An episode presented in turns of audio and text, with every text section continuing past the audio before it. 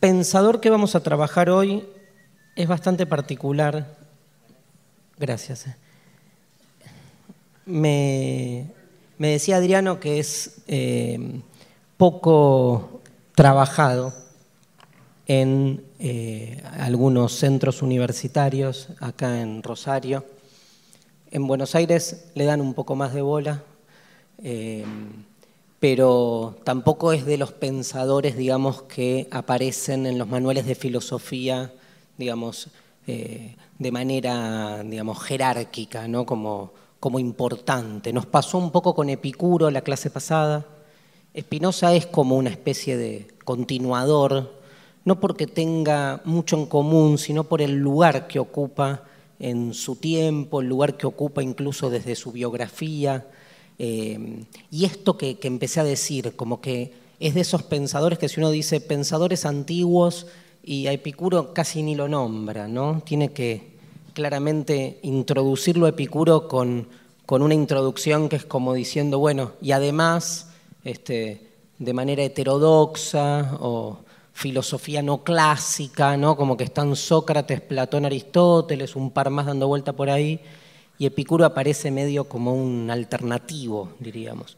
Eh, con, eh, con Spinoza pasa lo mismo, eh, y es interesante porque, por otro lado, digamos, la, la oscuridad, si quieren, de Spinoza no es comparable con la de Epicuro, que tuvo como realmente bastante exclusión en su época.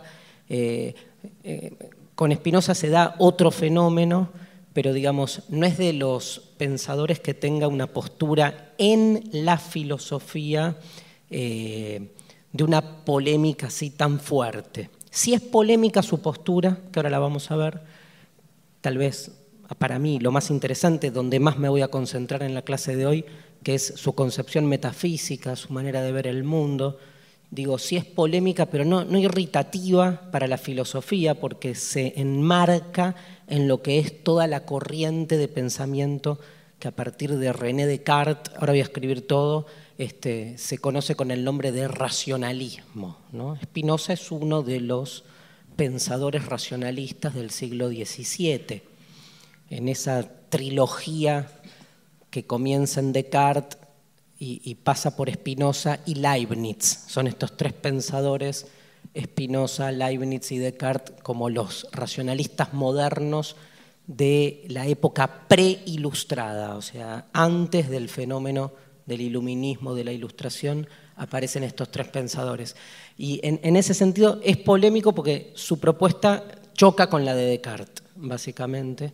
Eh, y choca con todo en algún punto, porque lo que propone Spinoza tiró una palabra que por ahora no, nos va a dejar abierto a lo que viene, que es, él hace una propuesta de un universo monista. El monismo, ¿sí? Qué palabra horrible, ¿no? Monismo suena a mono eh, y tiene que ver con mono, porque tiene que ver con uno, con unidad el monismo, nada más que como para empezar a entender algo, contrapónganlo a dualismo. ¿Sí? Básicamente el monismo, contra, contrapónganlo a dualismo. Y si cualquiera de ustedes con un poco de filosofía, ¿sí? yo siempre supongo que acá hay de, entre ustedes hay de todo, hay gente que por ahí ya leyó un poco, gente que no leyó nunca nada, trato como de encontrar un punto medio en las cosas que explico, pero digo, si algo les suena a ustedes en relación a la palabra dualismo, claramente nos lleva a la idea de que hay dos mundos, ¿no? O básicamente de que hay toda una línea filosófica que separa lo perfecto de lo imperfecto, lo finito de lo infinito, lo, lo, que se evidencia o se manifiesta de manera inmediata de lo que está por debajo del fundamento, de las razones ocultas. El dualismo tiene todas esas formas. Hay dos realidades que para algunos pensadores son realidades existentes concretas, como por ejemplo para Platón, hay otro mundo perfecto que no es este, del cual este es una copia.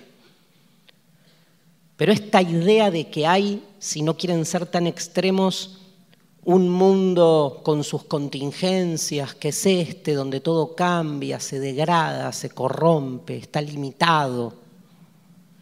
Y hay otro mundo que es el mundo de los fundamentos, de las razones, de la verdad, de las matrices, de los arquetipos, que podemos resumirlo en ese dualismo o dicotomía tan, tan simple que es pensar que en este mundo todo es imperfecto, pero que hay lo perfecto. Si algunos de ustedes no se copa con una metafísica tan dura, sin embargo, podría engancharse con la idea de que si hay un mundo como este, donde todo es imperfecto, debe haber, aunque sea idealmente, la idea de perfección. Pero bueno, ya hay una cesura. Cesura, sí, ¿no?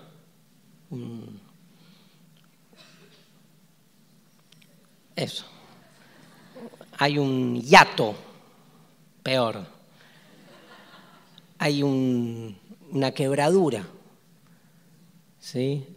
Que separa dos mundos. Y este ha sido dos realidades, dos modelos. Y este ha sido el gran problema de la filosofía. No cómo sostener que hay otro mundo, que ya de por sí es un escándalo, poder fundamentar filosóficamente que existe lo perfecto, sino un problema mayor, ¿eh? parece más tonto pero no lo es, que es cómo se vinculan los dos mundos. Porque de última, si al final de todo nos hacemos la película y nos creemos que hay otro mundo donde todo es perfecto, a diferencia de este, donde no nos morimos, donde el alma es perfecta, donde hay almas, donde hay perfección, lo importante es saber cómo llegamos o de qué manera nos impacta. Y ese ha sido el gran, eh, la gran deuda de la filosofía. Es más fácil fundamentar que hay otro mundo que fundamentar cómo se relacionan los dos mundos. Y esto, aunque les parezca incluso tirado de los pelos, porque traigo, voy a dar ahora un ejemplo desde otro lugar, de ahí la importancia de el cristianismo, que en su naturaleza narrativa tiene un personaje con una pata arriba y con una pata abajo. Une, marca una continuidad. El Cristo marca esa continuidad. Por eso, por eso tanta eh, la importancia, la, la convicción del relato cristiano, porque logra unir algo que en principio parece imposible. Entonces les decía, no es, no es tan polémico Spinoza para la filosofía. Si quieren, desde el punto de vista filosófico, a Spinoza lo vamos a entender como alguien que se pelea con Descartes y que en esa pelea vamos a mostrar sus diferencias. Descartes vendría a ser como la coronación moderna del dualismo, o sea, en Descartes hay dualismo, hay alma y cuerpo, hay mundo sensible, mundo intelectual, hay una separación. En Spinoza no. Y entonces hay una diferencia. Claro que esto que dije hasta ahora, en realidad generaría, para el que me está siguiendo, generaría una rápida reacción que es, ah, niega los dos mundos, entonces, ¿por cuál se juega? ¿Con cuál se queda? Porque si negamos el dualismo, no me van con la palabra dualismo, ¿no? ¿Vieron qué? Suena dualde.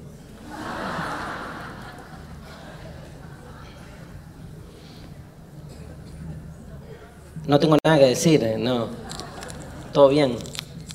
Pero suena a otra cosa. Esperen que me pongo azúcar en el mundo real.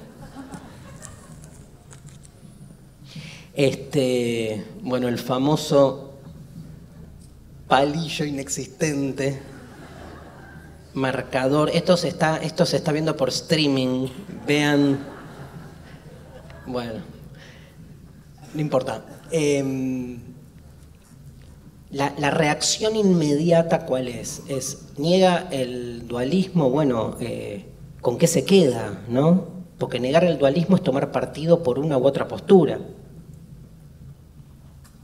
Y si uno dice siglo XVII, filosofía moderna, Y uno dice, bueno, niega el cielo, niega la perfección, cielo entre comillas, ¿no? Niega la perfección y se queda con la imperfección. Y si alguno de ustedes, antes de venir a esta clase, que me imagino sabían que era de Spinoza, googlearon Spinoza, y lo primero que les aparece es tal vez su slogan o su frase más famosa, la que más queda, que es Deus sive natura, o en castellano, Dios o sea la naturaleza. O sea que con un mero googleo sabemos que hay una equivalencia en Espinosa de Dios con la naturaleza. Uno dice, claro, mató a Dios, se quedó con la naturaleza, dice que Dios es la naturaleza. No dice Dios es la naturaleza, dice Dios, coma, o sea, la naturaleza. Pero hagámoslo pasar por ahora como una equivalencia directa. Dios es la naturaleza, entonces decimos, bueno, se jugó por la naturaleza. Pero quiero decirles algo, yo les dije que era un monista. No es que niega un mundo de los dos. Ser monista es mucho más extraño en el planteo, porque lo que propone Spinoza sostiene, por decir así, la faceta material y la faceta ideal de las entidades. Sostiene, lo voy a decir más simple, sostiene que hay alma y cuerpo, que sería como casi el emblema de todo dualismo. Pero para Spinoza hay continuidad, no hay separación. Son dos formas de lo mismo. Para Spinoza hay un único mundo, una única totalidad, una única naturaleza que se nos manifiesta de formas distintas. Se nos manifiesta desde el alma y se nos manifiesta desde el cuerpo. Se nos manifiesta desde lo material, vamos a usar una palabra que no está buena, pero se va a entender mejor, se nos manifiesta desde lo espiritual. Lo espiritual y lo material son dos facetas con las que el mundo se manifiesta, dos facetas entre infinitas facetas más, dice Spinoza.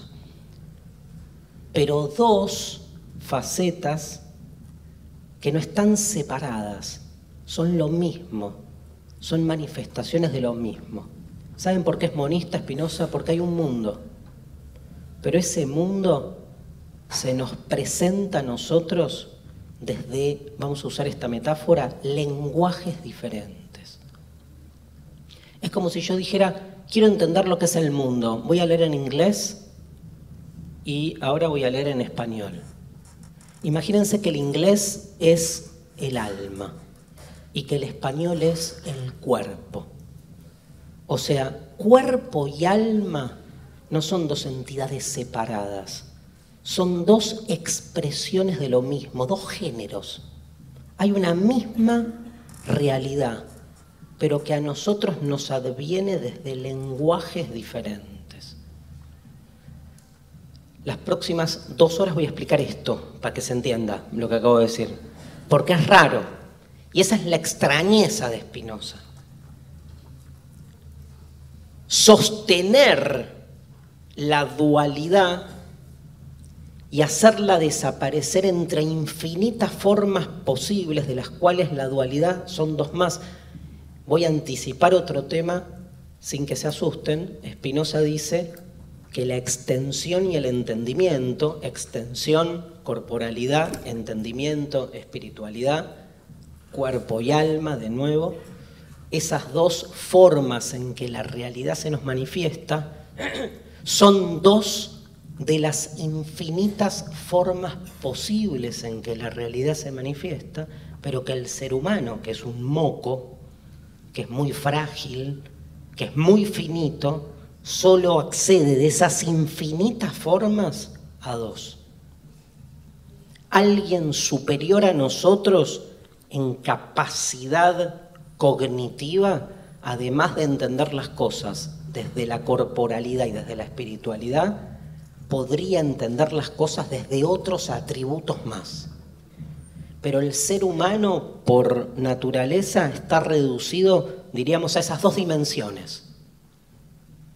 Ahora, la realidad no se reduce a dos dimensiones. ¿Saben cuántas dimensiones tiene la realidad para Spinoza? Infinitas. Miren lo que somos, nada. Porque si de infinitas formas en que la realidad se manifiesta, nosotros solo podemos acceder a dos, es como si hubiese infinitos lenguajes y nosotros solo pudiéramos hablar dos. Somos chiquitos. Frente a una totalidad, y acá las palabras empiezan a tener peso, frente a una totalidad. Que si la hay, para Spinoza la hay, es inmensa es inmensa. Digo, el gran sueño humano de poder acceder a la totalidad siendo lo que somos es lo que se está discutiendo, ¿no? Porque en realidad, si hay una totalidad y pensamos a fondo la idea de una realidad absoluta, de una totalidad universal, nuestro acceso a ella es muy frágil, muy pequeño. Es más, solo le entramos por dos caminos posibles. Piensen así, a la, realidad, a la realidad, sigo con metáforas, ¿eh? llegamos desde infinitas vías posibles. Nosotros solo podemos acceder por dos. Por ahí hay otras criaturas, lo desconocemos. Supónganse un ángel. ¿Existen los ángeles? No, ¿no? No dijeron ni sí ni no, ¿eh? O la pregunta les pareció una espelotudez, o no me estaban escuchando, o realmente fue, fue una respuesta fuerte. Ni. ¿Existen los ángeles? Si existieran, por definición de ángel, entre otras cosas, el ángel tendría en este esquema de Spinoza la posibilidad de acceder a la realidad, además que desde la extensión, el cuerpo y el entendimiento, el alma, desde otras múltiples perspectivas más que nosotros ni nos imaginamos cómo pueden ser. Pero si hay una totalidad, esa totalidad es infinita. Y algo que rompemos las bolas siempre en este curso, la capacidad que tiene el ser humano con su razón de acceder al infinito es limitadísima. Digo, la gran omnipotencia humana es creer que con este cerebro ¿sí? condicionado, este, situado además en un cuerpo, un cerebro que pesa un kilo 400, un kilo 500, tiene la cap y que se muere, ¿no? y que se degrada que se golpea un poco la cabeza contra una pared y ya no funciona, que ese cerebro tiene la capacidad de alcanzar la totalidad. ¡Wow! O es muy poca la totalidad, o es muy chiquita la totalidad para que ese cerebro, un cerebro aparte, que es como un flan, ¿vieron? Que es como una gelatina aparte, que agarras el cerebro, lo tirás al piso lo pisás, e, estalla en múltiples flanes y ese cerebro nosotros creemos, pero por algo lo creemos también, porque eso genera nuestro cerebro, la capacidad de alcanzar un conocimiento inacabado, o sea, infinitamente abierto del infinito. Yo le banco a Spinoza el infinito y le banco el, el modo que el, por el que él sostiene su argumento. Porque realmente, si hay un infinito, digamos, banquémosle su inmensidad. Si hay una totalidad, no la reduzcamos. Y la peor manera de reducir la totalidad es pensar que el ser humano puede tener acceso. Porque si algo tenemos en claro es lo que es un ser humano. Y si algo tenemos en claro también es que es una totalidad. Y son dos extremos como para plantear tan confiadamente que podemos. La otra polémica, donde sí hay una polémica fuerte, Repito, esta es la polémica filosófica. Nada, interesantísima. Se pelea con Descartes, va a haber una interesante reformulación del pensamiento aristotélico que ahora vamos a trabajar. Plantea el monismo contra el dualismo, sigue usando conceptos propios de la filosofía, sigue hablando de sustancia, sigue hablando de entendimiento, alma, cuerpo, pero donde Spinoza da una batalla que de algún modo condiciona no solo su pensamiento, sino su vida, es en la religión. Porque así como la polémica al interior de la filosofía es fuerte, pero no determinante para mi lectura, la polémica que genera Spinoza en su comunidad de origen religiosa es letal. Spinoza da una fuerte genera una fuerte polémica en la comunidad judía de Ámsterdam del siglo XVII. Comunidad que lo excomulga. La excomunión eh, en Holanda em, era un método utilizado por eh, los rabinos judíos de Ámsterdam de manera bastante usual sobre todo para aquellos que eh, no suscribían al cumplimiento de las normativas.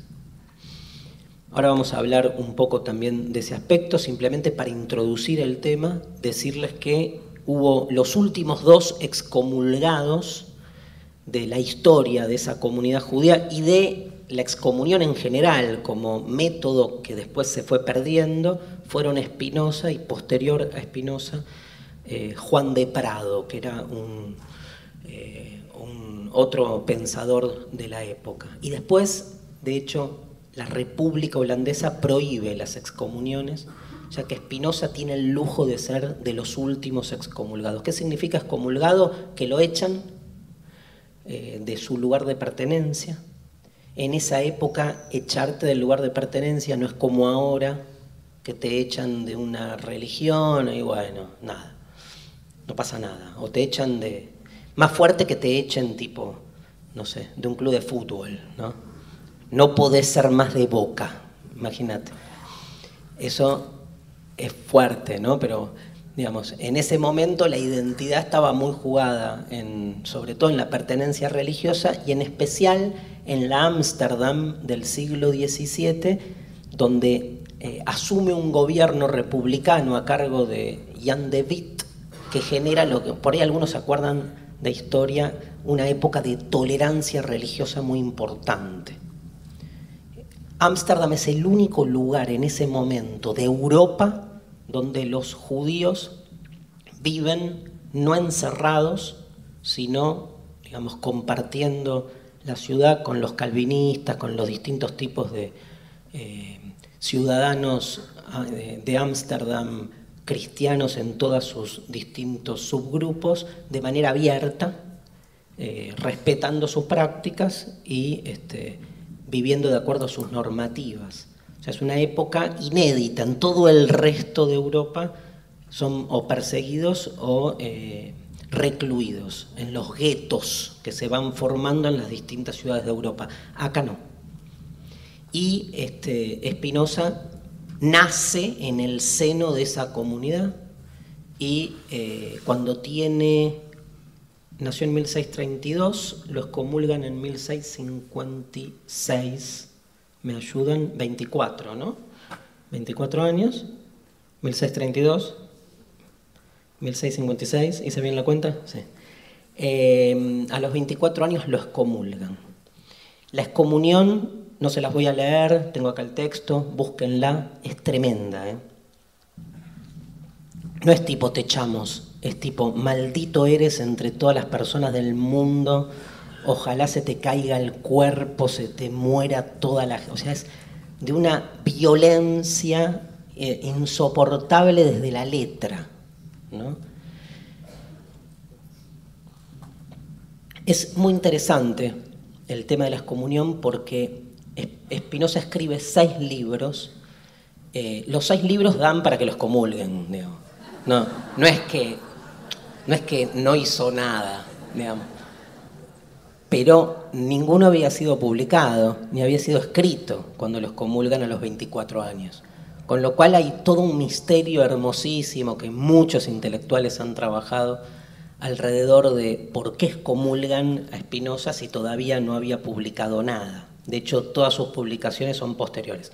Pero lo, lo, que me interesa, ya que después voy a retomar este aspecto, lo que me interesa centralizar ahora es esto. De los seis libros que escribe, yo voy a trabajar con ustedes el que para mí es el más filosófico, el más importante, que se llama La ética tiene un subtítulo bastante particular, Ética demostrada al modo geométrico. Hay que demostrar una ética al modo geométrico. ¿eh? Vamos a ver qué significa. Sin embargo, en la ética demostrada al modo geométrico, no es un libro que un religioso le cause tanto resquemor. Un religioso fundamentalista le causa resquemor cualquier cosa, o sea que no sería el caso. Es un libro donde habla de Dios, la ética empieza, el primer capítulo se llama De Dios, y hay toda una serie de definiciones como la de Dios, o sea, la naturaleza, que atraviesa este texto. Pero no es un libro que genere tanto, les decía, este rechazo. El libro que escribe Spinoza, que más rechazo genera, se llama el Tratado Teológico Político. Tratado Teológico Político. ¿Por qué?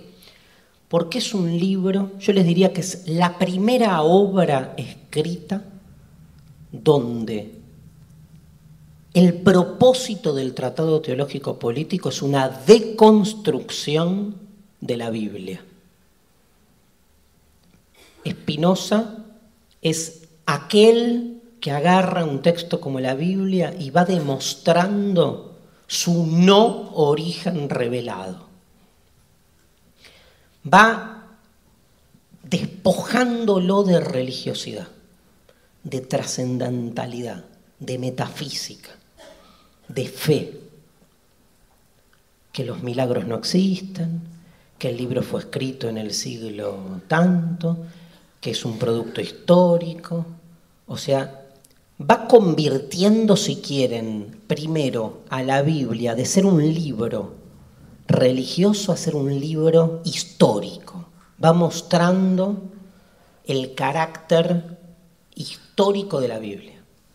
Y después, que es tal vez lo más insoportable para toda comunidad religiosa, porque el Tratado Teológico Político básicamente se la agarra con el Antiguo Testamento, pero también le dedica un capítulo entero a los evangelios, también se la agarra con el Nuevo Testamento, porque lo que hace es tratar de rescatar lo que para Spinoza es la, lo más válido del texto bíblico, que no tiene nada que ver con temas de la fe, sino que tiene que ver con tratar de rescatar de ese libro su mensaje humanista, eso hace Spinoza, una lectura humanista de la Biblia. Si uno le quita toda la parafernalia proto-religiosa, nos queda un libro que habla del amor. Del amor a lo real, a Dios. Recuerden que lo real igual a Dios para Spinoza. Un libro que nos habla del amor al prójimo. Tiro todo todo lo que tiene la Biblia y me quedo solo con una idea. Dice Espinosa, ama a tu prójimo como a ti mismo. Pero eso ya no necesito que Dios abra las aguas del Mar Rojo, que Jesús resucite a Lázaro. No necesito nada de eso.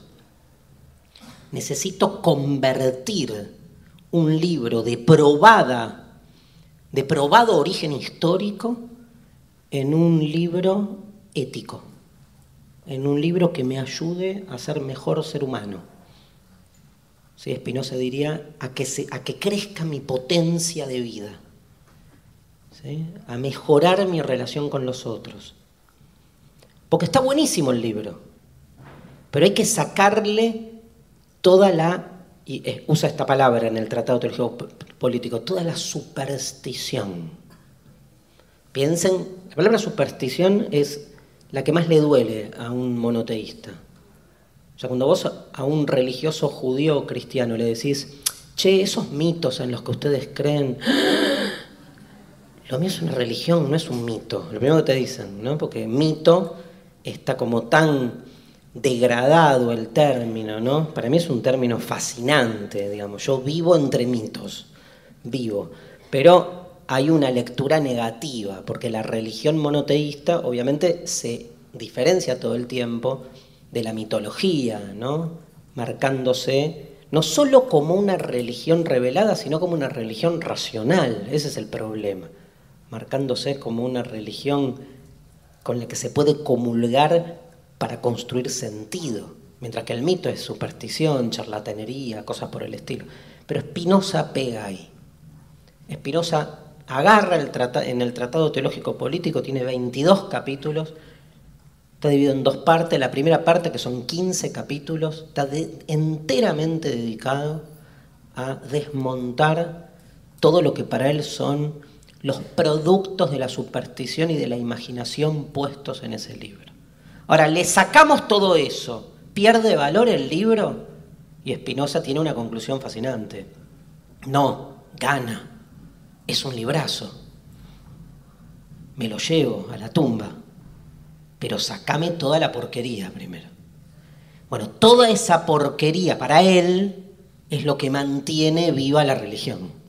Para el religioso, un libro despojado de todos esos elementos mágicos, digamos, o míticos, bueno, no es la Biblia. Y entonces mete el dedo en la llaga, porque Spinoza proviene de una comunidad religiosa de origen. Entonces es más impactante, digo, si hoy alguno de nosotros, que podemos tener una relación de identidad con la religión, light, nula o distante, decimos algo así, dicen, bueno, mira este boludo que no cree en Dios, punto. Pero en este momento de la historia hay un mundo secular, les diría incluso hasta mayor, mayor no, no es así, pero de tanta importancia que el mundo, con tanta importancia como el mundo religioso, cuantitativamente hablando. En ese momento no. En ese momento no existía lo que hoy nosotros llamamos un ciudadano secular, un ateo. Una de las acusaciones más fuertes que le hacen, de los epítetos más fuertes que le hacen a, Spinoza es esa, es como eh, alguien lo llama en vida de él, creo todavía, el ateo virtuoso y empieza a circular en el mundo del saber. Recuerden que el mundo del saber es re escolástico todavía, aunque ya estaba en retirada, todavía era muy fuerte la impronta religiosa. Spinoza era una especie de demonio y el, el epíteto de ateo es muy fuerte. Pero ¿por qué es más fuerte? Porque no habían ateos.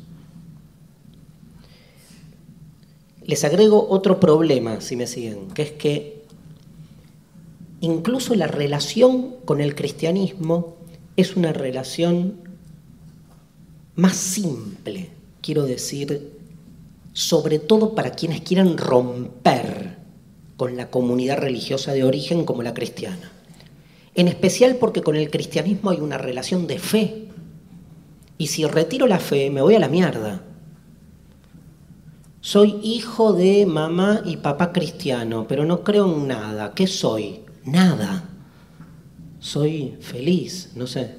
Soy Darío, soy pincha, soy peronista, soy algo.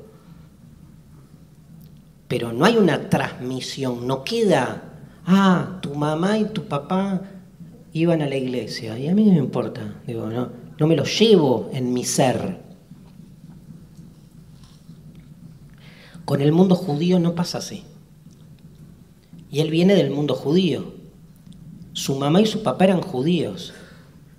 Bueno, yo rompí, me fui. ¿Qué sos? Un judío que rompió. No, pero ya no soy Easy. ¿No? Levinas decía, no se sale del judaísmo, ¿no? tiene un libro fascinante, Levinas, que dice, el que nos, dice de los judíos, Levinas, el que nos enseñó que no, se, que no nos podemos evadir del judaísmo fue Hitler, dice Levinas, tremendo. Pero hay algo de eso que se viene gestando. Y el, el primer odio, aborrecimiento que recibe Spinoza en su propia comunidad. Porque él quiere romper en una relación que no es meramente religiosa. No está en el mismo plano ser judío y ser cristiano. Aunque ambas sean formas religiosas, el judaísmo posee algo más que una religión en su naturaleza identitaria. Entonces Spinoza pasa como el primer secular el primer judío no religioso. Eso en el cristianismo es difícil, que uno diga, ¿qué sos? Yo soy cristiano no religioso. No, no sos cristiano, porque el cristianismo es una religión. Ahora, si sos judío, vos podés decir, soy judío no religioso, soy judío ateo. ¿Cómo vas a ser judío ateo? Si sos judío, sos religioso. No. Y Espinosa es el primero, el primero famoso, que sigue ese camino. De hecho, cuando los comulgan se va, obviamente, con los calvinistas, con los colegiantes, que era como una, una agrupación, un agrupamiento de calvinistas bastante antieclesiásticos, se junta con los filósofos, o sea, vive su vida con lo que hoy llamaríamos en Rosario un judío asimilado, ¿no? Digamos que que por ahí tiene origen eh, en, una familia judía, pero que no, no reconoce en ninguna práctica ni aspecto ese origen. Pero va a seguir siendo siempre el judío en algún punto. Y eso es lo que aparece fuertemente en Spinoza y eso le atraviesa su vida. Entonces es mucho más polémico. Spinoza se empezó a volver a leer en los lugares judíos serios, digamos, de sabiduría judía, más propios este, de, cierta eh, profundización de, de, la cultura y del pensamiento judío, ¿saben cuándo? Hace 50 años.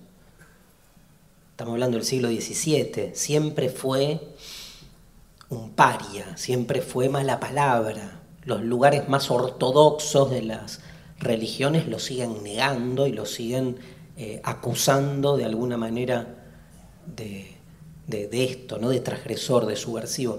Piensen otro dato, medio, medio también chiquito, pero para mí es muy emblemático, casi todos ustedes estuvieron en la clase de Epicuro, digamos, la excomunión básicamente tenía como principal propósito o principal sujeto de la excomunión a, aquellos que la comunidad religiosa consideraban epicúreos. O sea que el epicureísmo, recuerden, atomismo, materialismo, más allá del hedonismo, la concepción metafísica del epicureísmo es insoportable para la religión. Y hay algo de eso que pervive en, Spinoza y de digamos, y que recibe digamos, todo el, el rechazo de su comunidad de origen. Entonces, un pensador, básicamente, como verán, muy polémico, muy polémico. Y que es interesante tratar de inscribirlo en la historia de la cultura y la filosofía moderna. ¿Por qué digo esto? Porque Spinoza se va a inscribir dentro de lo que se conoce con el término modernidad.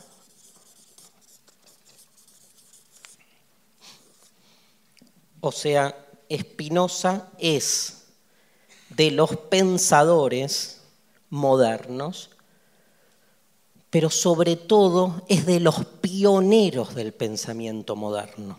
Y entonces otro elemento disruptivo en su obra que lo coloca en este lugar raro, que lo, lo coloca en este lugar de extrañamiento, es que Spinoza queda en un lugar intermedio. No terminamos de comprender en este pensador si su pensamiento ya está totalmente alejado del pensamiento antiguo, si su pensamiento ya está completamente adentrado en el pensamiento moderno o nos queda pululando en la mitad.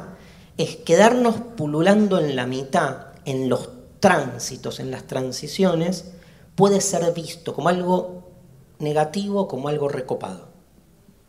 Depende de cómo uno evalúe. Todo el siglo XVII es un siglo de interregno.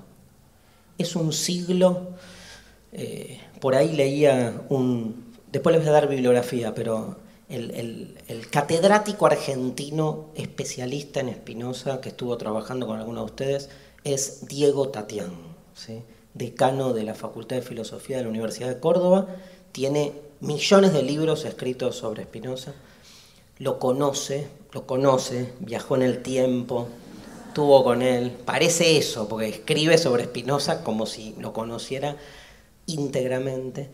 Y, este, y muchas de, las cosas que yo digo en clase surgen de lecturas, además de las lecturas de los clásicos comentaristas, que después les voy a decir quiénes son, sobre Spinoza, de las lecturas que hace Diego.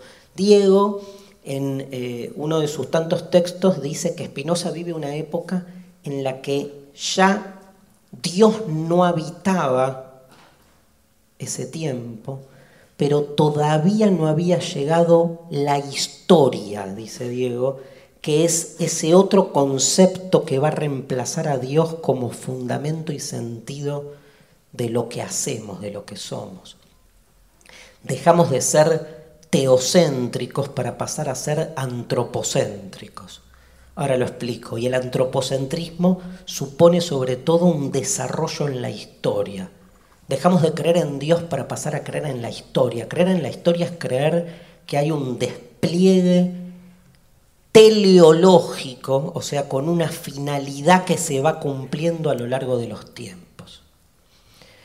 Nada, es otra manera de creer en Dios, pero más cool, en realidad, este, y más bajada a tierra, más propia de lo humano, pero no abandona la idea de que hay un fundamento, un sentido último que ordena nuestra realidad. El siglo XVII es ese momento, no de crisis, si quieren podemos llamarla crisis, pero es un momento que impuro, mixto, ¿no? Porque como que no se termina de definir. Por ejemplo, el primer pensador importante de la modernidad es René Descartes. Descartes le dedica toda, su obra a ensalzar a la razón humana como único método y herramienta para alcanzar una certeza. Se desprende de todo pensamiento religioso, de toda práctica religiosa, de la fe, de las fuentes bíblicas, tira todo a la mierda. Y solo confía en el poder de la razón. Cuando con la razón alcanza la primera certeza, que es pienso, luego existo, en ese momento demuestra la existencia de Dios y ese Dios que se había sacado de encima lo vuelve a meter por la ventana.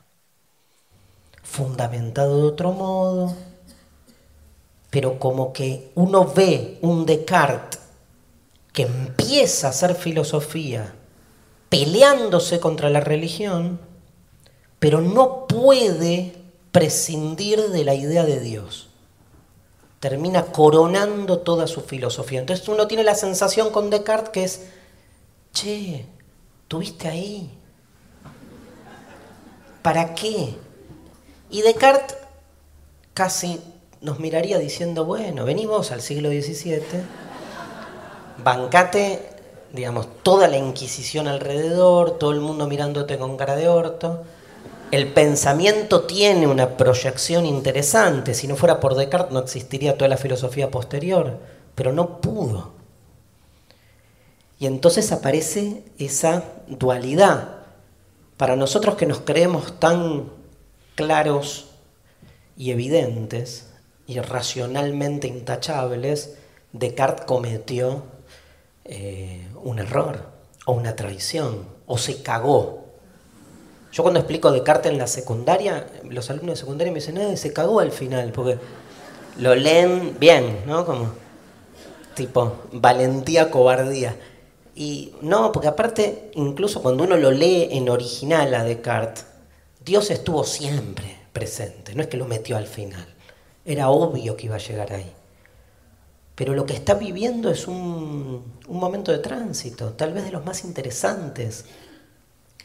Eh, yo creo que nuestro tiempo es un tiempo de tránsito, lo que llamamos posmodernidad. Tiene como toda esa ambigüedad dentro de un futuro bastante cercano o no. Se mirarán estos tiempos como un tiempo donde nos estamos peleando con la modernidad, pero no sabemos a dónde estamos yendo y entonces todo es como bastante hay mucho contraste, ¿no? Mucho pastiche hay, hay mucha mezcla. Y eso pasaba. Hay un autor fascinante que se llama, es un epistemólogo en realidad que se llama, llamaba Stephen Tulmin, Toulmin. Escribe un libro que yo me lo compré en una feria, me acuerdo, a 8 pesos, que se llama Cosmópolis, que trata esta época. Galileo es esta época. Em, Newton es esta época. Estamos hablando del siglo XVII, un siglo, digamos, repito, donde frente a la religión escolástica, institucional, medieval, hay un retroceso importante de las instituciones religiosas, evidentemente, pero no, no desapareció la religión. Al revés, digo un dato histórico que parece menor, la Inquisición. Todos saben de lo que estoy hablando, ¿no? La institución que la Iglesia genera para reprimir a todos los descarreados. ¿Cuándo se origina la Inquisición? ¿En la Edad Media o en la modernidad? Uno dice en la Edad Media, porque no, en la modernidad. Al revés, la Inquisición empieza en, en la Edad Media, pero digamos, tiene su momento de mayor furor cuando la iglesia siente que se le va el mundo de las manos. Y entonces se radicalizan. El juicio a Galileo es en el siglo XVII, no es en la Edad Media. O sea, el poder de la iglesia, bueno, sigue hasta ahora, ¿no? Hay un poder fuerte ahí, ¿sí? Para que vean que en este siglo XVII estamos todavía como en una especie de componenda bastante extraña. Yo le voy a dar una vuelta más, quiero explicarla así. Yo creo que Spinoza, al igual que Descartes, al igual que Leibniz, tratan de hacer esto. Ya lo vamos a ver. Descartes lo di el año pasado, por eso no lo doy este año. Digamos, em, tratan de hacer esto, tratan como de poder sostener un conocimiento de la totalidad que nos brindaba la religión, pero sin religión. Digamos, venimos de un mundo medieval cuya mejor manera de ser presentado es como un mundo teocéntrico. Palabra que como saben viene de teo, que es Dios, y centrismo no es Dios en el centro, tipo buscar en el Ecuador, a ver dónde está Dios en el centro del mundo. Centro acá significa sujeto, causa, fundamento, razón de ser. La razón de ser de todo lo que hay es Dios la religión, la iglesia, el fundamento último, el sentido final lo da, eso es ser sujeto, subyectum, de ahí viene sujeto, lo que está por debajo de lo que se muestra, de lo eyecto. Eso es sujeto en latín, subyectum, lo que está por debajo de lo eyectado, o sea, el fundamento. Es Dios, la religión, la fe, la iglesia. Dios me garantizaba un conocimiento de la totalidad. ¿Quieren entender el mundo? Si yo hoy les dijese, che, ¿queremos entender el mundo? Sí. ¿Qué hacemos para entender el mundo? ¿qué decimos? ¿Qué hacemos? Vamos a un laboratorio, agarramos un microscopio, un telescopio, investigamos. Quiero conocer cómo es el mundo, ¿qué hacemos? Investigamos. En la Edad Media, ¿quieren conocer el mundo? Sí, ¿qué hacemos? Leemos la Biblia. Pero ¿y cuándo investigo? Investigar es leer la Biblia. ¿Pero y por qué? Porque en la Biblia está la verdad, porque la Biblia es el libro revelado por Dios. No, pero yo quiero saber si Marte tiene luna o no tiene luna. Lee la Biblia. ¿En qué parte de la Biblia dice si Marte tiene luna? Lee. Ya vas a llegar. Llegaban a todo, ¿eh? Todo. ¿Saben cómo es el, juicio de Galileo? El, problema central. No me acuerdo si lo expliqué esto en la clase pasada, imposible porque hablé de Picuro, así que nada. Este, pero es famoso el juicio a Galileo porque en realidad sucede lo siguiente. Galileo empieza a jorobar después de Copérnico, un cura, con que la Tierra no es el centro del universo. Y Copérnico había dicho que el Sol era el centro del universo y que la Tierra giraba al revés. Después viene Galileo, Kepler y después viene Newton, que es el que arma el quilombo final porque dice que no hay centro, que el universo es infinito, que eso es lo más subversivo para una lectura religiosa del mundo. Porque no hay orden, al ser infinito desaparece el orden. Pero Galileo está como ahí en el medio, ¿no? Y entonces él quiere demostrar que no es la Tierra la que está en el centro, sino que la Tierra se mueve. Entonces va con sus telescopios, que es un invento de la época. Y le hacen un juicio. Y el cardenal Bellarmino, Bellarmino, le dice, eh, escúcheme, eh, ¿qué me trae? No, yo le quiero mostrar con los telescopios. Dice, pero mire, decía Bellarmino, hay un libro de la Biblia, que es el sexto libro. Saben que la Biblia viene Antiguo Nuevo Testamento, Antiguo Testamento, Pentateuco, el primer libro, la primera parte, Pentateuco, jueces, eh, profetas escritos. Pentateuco, profetas escritos. En el Pentateuco son cinco libros, el sexto, el primero de profetas, se llama Josué, que es el regreso de los hebreos después de Egipto porque los que salieron, nada, se hicieron los malos, entonces Dios los castigó y les dijo, no pueden, ninguno de ustedes va a entrar a la tierra prometida. Y los tiene 40 años boludeando por el desierto hasta que se mueren todos y los que llegan a la tierra prometida son nueva generación, que nacieron en el desierto. Y los lidera este Josué. Josué entra, pero claro, la tierra prometida está llena de gente. Entonces hay que liquidar a todos para quedarse con la tierra prometida. Entonces empieza uno, otro, otro pueblo, empieza a reventar uno tras otro, llega uno, que no me acuerdo cuál, los quiere reventar, no puede.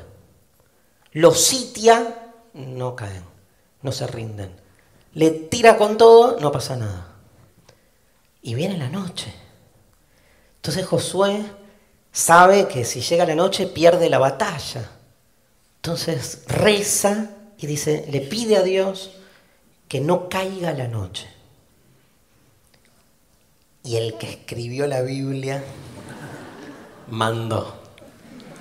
Puntos. Literales.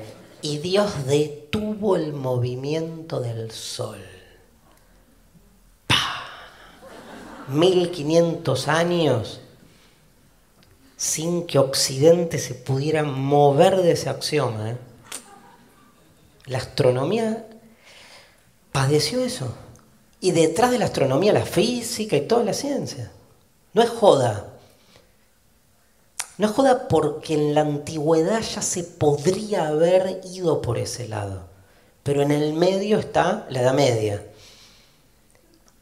Y de algún modo este axioma, que es que en la Biblia dice, Dios detuvo el movimiento del sol. Bueno, lo escribió. Alguien que vio el sol, pum, lo de... No. La Biblia es un libro revelado. No lo escribieron humanos. Lo escribieron humanos inspirados.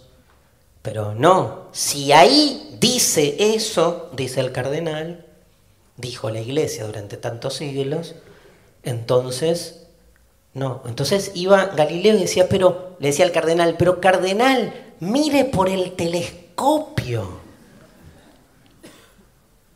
Y es tremenda la escena, ¿no? Bueno, no sé si leyeron la obra de Bertolt Brecht, Galileo, es fascinante, cómo, bájensela hoy, es fascinante, si les gusta el tema, cómo va armando los personajes. Y entonces el cardenal agarra el telescopio y lo mira con cara de asco, así dice, ¿usted me va a decir que este pedazo de lata me va a mí a otorgar más verdad que el libro de Dios? y agarra el telescopio con una mano y la Biblia con la otra. Y es obvio, en la Biblia está la verdad, un pedazo de lata. O sea, si mis ojos ven una cosa diferente a lo que dice la Biblia y yo creo fanáticamente en la Biblia, me saco los ojos. El problema, y aparte un ojo, si el cerebro es un flan, el ojo. Métanse acá el dedo pinchan fuerte, se les sale el ojo. No me hagan caso, ¿eh? ahí hay una... ¿Para que salimos en los diarios? La Facultad Libre instó a sus estudiantes a sacarse los ojos. Pero es nada, un ojo. Un ojo. Un ojo sí, lo pones en el piso, haces. Y por el ojo ves todo. Peor todavía. Es tremendo. La bueno, nada. El libro de Dios, o sea, Dios bajó y escribió para la eternidad de los tiempos su verdad en ese libro. No se metió con boludeces Espinosa. Y menos en esa época. Hoy todavía decís una cosa así. Yo cada vez que digo una cosa así, siempre me aparece alguien en Facebook o en Twitter puteándome.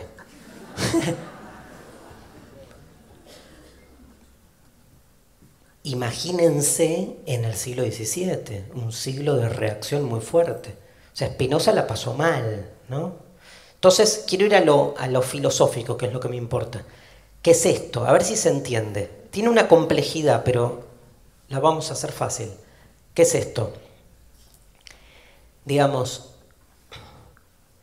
con la crisis de la religión, quien toma el lugar de Teo es el hombre. Ay, yo tenía un marcador. Acá está. Es el hombre. O sea, ateocentrismo lo reemplaza antropo. Un asco esto.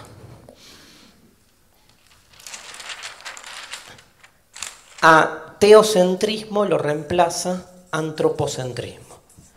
Esta es la mejor manera de entender el pasaje de la antigüedad o de la, de la Edad Media a la modernidad. ¿Qué es antropo? Bueno, ser humano en realidad, ¿no? Pero sigamos con el falogocentrismo. Eh, ser humano, hombre.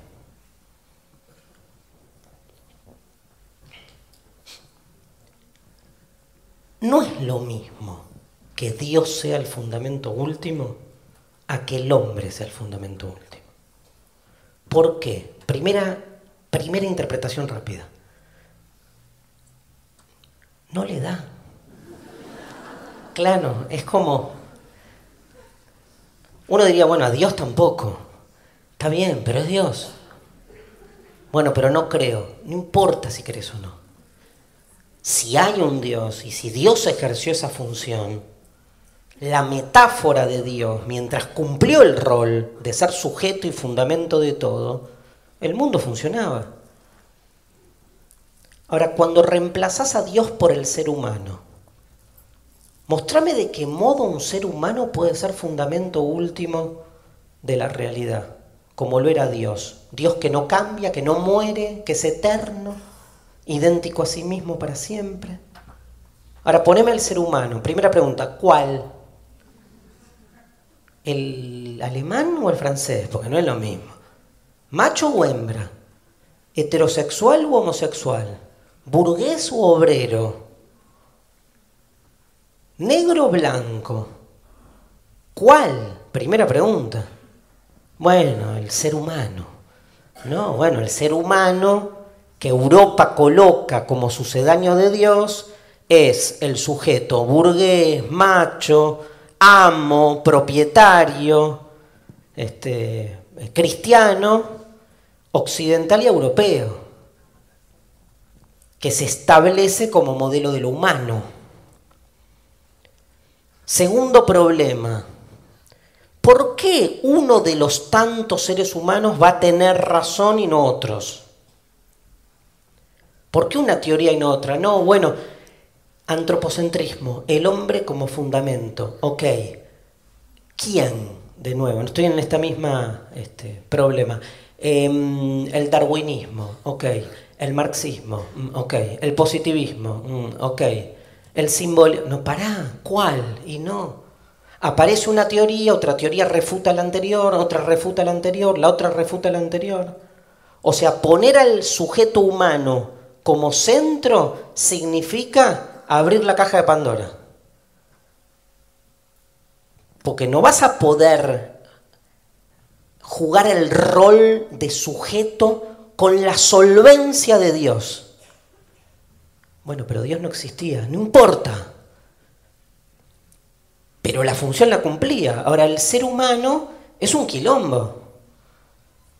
¿Por qué? Porque no le da porque es, más chico, es más limitado. Entonces, ahora por ahí se va a entender un poco más a lo que iba antes. Yo digo en este sentido, cuando cae el teocentrismo, lo digo en términos nichanos, muerto Dios, muere también la posibilidad de seguir pensando que hay un fundamento último que me explique la totalidad. No muere solo Dios, muere la función también. Si el ser humano es ahora el fundamento, entonces la misma idea de fundamento cambió. Porque el ser humano no se puede poner la ropa de Dios. No solo cambia la figurita, no es solamente que Antropo reemplaza a Teo. Si Antropo reemplaza a Teo, este rol cambia.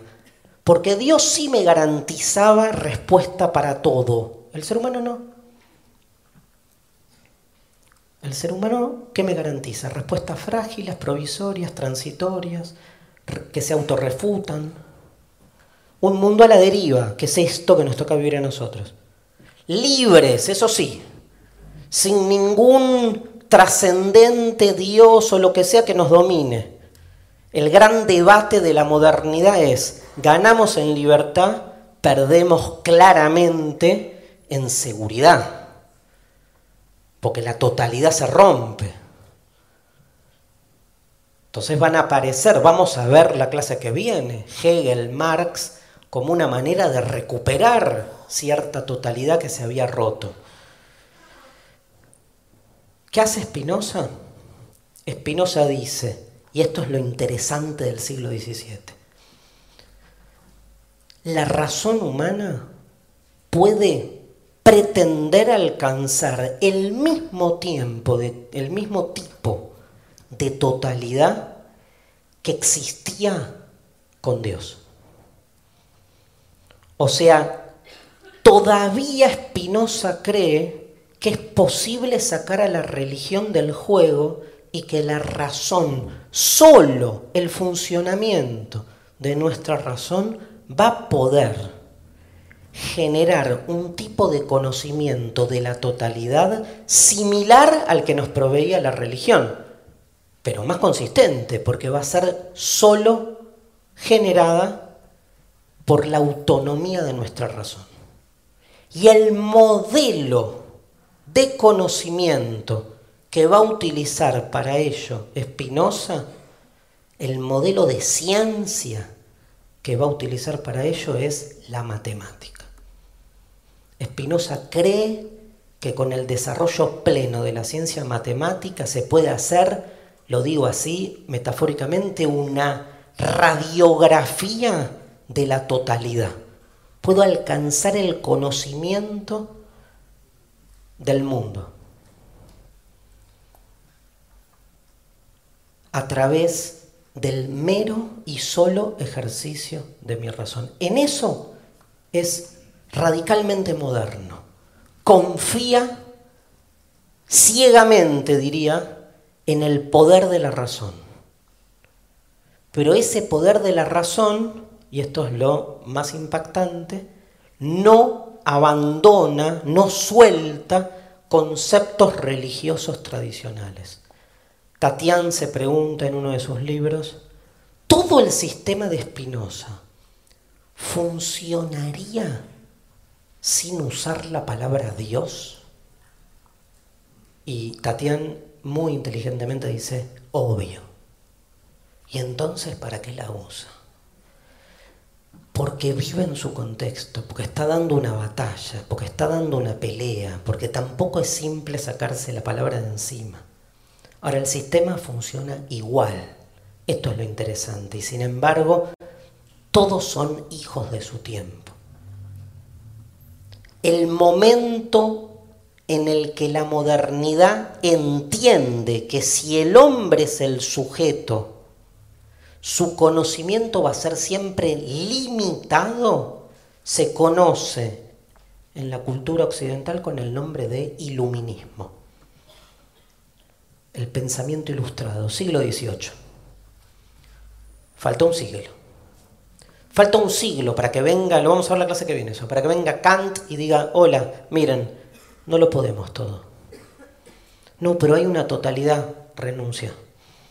Concéntrate en lo que tu entendimiento puede entender y en lo que no, solta. Faltan 100 años. Acá vivimos, les diría, como ese momento de gloria de los primeros pensadores que ven que la religión empieza a retroceder, toman la posta y dicen, con la filosofía sola podemos alcanzar los mismos resultados. Entonces, ¿qué, da eso? Y da un producto de la, digamos, fantástico, literariamente fascinante, pero para mi gusto muy alejado de, de su propósito, que es brindar un conocimiento cierto. Hoy uno lee y estudia y analiza el sistema de Spinoza y como diría Borges, parece una gran obra de ciencia ficción. Pero gran obra de ciencia ficción, porque es increíble lo que ha hecho. Simplemente como para contarles, ay, esperen que me fijo la hora. Simplemente como para mencionar, ahora en 10 minutos, 5 minutos hacemos el corte quiero terminar con esto, que su ética, su libro fundamental, es un libro que escribe al modo geométrico. ¿Qué significa el modo geométrico? Vean si pueden de ver o de visualizar en algún lado o de leer fragmentos de la ética. Es un libro escrito como la geometría de Euclides. O sea, es un libro escrito a partir de axiomas, principios postulados, definiciones y teoremas, corolarios y escolios. Y empieza un trabajo, gente, de derivación lógica.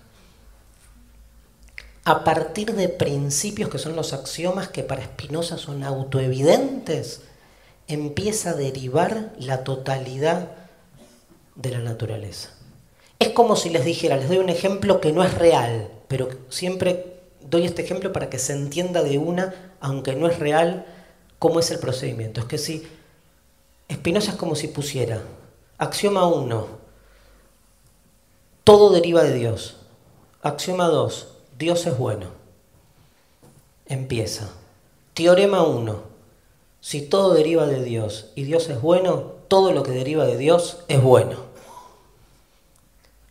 Teorema, entonces empieza a ser como operaciones lógico-matemáticas con contenidos de la metafísica y empieza a construir un sistema lógico, a ver si se entiende, que se vuelve ontológico, o sea, el mero ejercicio de producción lógica va generando una estructura de la realidad. Una estructura de la realidad que se va desplegando y que respeta matemáticamente la totalidad de sus postulados. Brillante. No tiene una falla, no le encontrás una invalidez. ¿Real? Bueno, son otros 100 pesos. Porque, pero eso es como preguntarle a la literatura si habla sobre la realidad. Y si no quieren que sea tan malo con eso, es como preguntarle a la matemática si habla sobre la realidad. Sobre la realidad.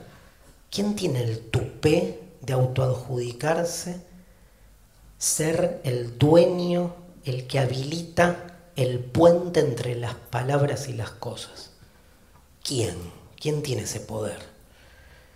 Humano, un humano de nuevo, un cerebro, un moco, un ojo. O sea, hay que creérsela mucho para eso. Bueno, ¿me siguieron hasta acá? Bien, lo último y hacemos recreo. El otro elemento... No, esto lo digo después. Otra cosa más de la biografía. eh,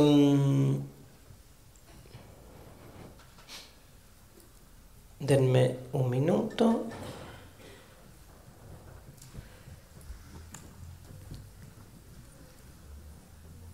Algunos datos más biográficos para irnos tranquilos. Entonces, les dije, nace en 1632, en 1656 a los 24 años eh, es excomulgado, se va a vivir a Rixburg, una ciudad holandesa, donde se junta con un grupo de cristianos llamados los colegiantes, también conocidos como cristianos sin, sin iglesia, Ahí se dedica a escribir y al desarrollo de su obra. En, el año 1663, a los tres años, se muda a Borburg, que es otra ciudad, donde empieza a trabajar, dato muy famoso en la vida de Spinoza, de óptico. Pule lentes. Hay mucho que se, se cuenta sobre este trabajo en paralelo porque se lo ve a una Espinosa pobre que tiene que trabajar de óptico como para justificar su, filosofía, ¿no? Digamos, excomulgado. Piensen que la excomunión implicaba también dejar un lugar de pertenencia donde tenías laburo, tenías vínculos, digamos. Era como una especie de destierro, ¿no? Hay un autor, que no lo voy a buscar ahora, este, que habla de Spinoza como una especie, ah, me faltó este dato, de doble marrano. ¿Saben lo que es eh, eh, el marranismo? Algunos sí, otros no. Bien, converso. Converso me suena a... Eh, no importa. los marranos es así. En el año 1492 echan a los judíos de España. Muchos se van a vivir a Portugal. En 1498 los echan de Portugal. Muchos llegan, se empiezan a diseminar por el mundo y muchos llegan a Ámsterdam. La familia de Espinosa viene de Portugal. De hecho, su nombre, Benedicto, este, Vento, en, en hebreo es Baruch o Baruch, Espinosa, ¿sí? Eh, es de una familia lusitana, una familia portuguesa. Pero, digamos, los echan o los obligan a convertirse. Digo, el, el antijudaísmo cristiano de esa época no es el antisemitismo racial del nazismo del siglo XX. Hay opción, que es la conversión. Entonces muchos judíos ante la posibilidad de, tener que irse, deciden quedarse y convertirse al catolicismo. Esa conversión es una conversión públicamente real, internamente trucha. Entonces, ¿qué hacen? Se convierten en católicos, viven, van a la iglesia, van a misa, van los domingos, Pero los viernes a la noche, el día del Shabbat judío, se juntan sin que nadie los pesque, porque está prohibido ser judío, y celebran su fiesta. El marrano tiene esta doble identidad. Miren, sáquenle todo lo, lo de judío católico y se quedan con una figura muy interesante, muy propia de la modernidad, que es la identidad partida. Hay algo oculto ahí que está puesto en juego siempre. Entonces, al principio, los primeros marranos, siempre había una familia que los descubrían, ¿no? Y los quemaban, o sea, pasaba lo peor. Pero muchos lograban esconderse. Había que esconderse mucho. Entonces armaban como catacumbas, sótanos, donde tenían ahí los íconos. Ahora, los primeros conversos, tipo, imagínense que nosotros nos obligan a ser conversos. Y entonces, bueno, o sea, hasta ayer practicábamos nuestras creencias. Tipo, de acá 10 años no me las olvido. 20. Se las transmito a mis hijos en secreto. Me muero. Mis hijos tienen que seguir sosteniendo en secreto cultos, pero ya hay una distancia más importante. Andás a ver teléfono roto, ¿no? Andás a ver para dónde pegó. Piensen 1498, Espinosa es 1656.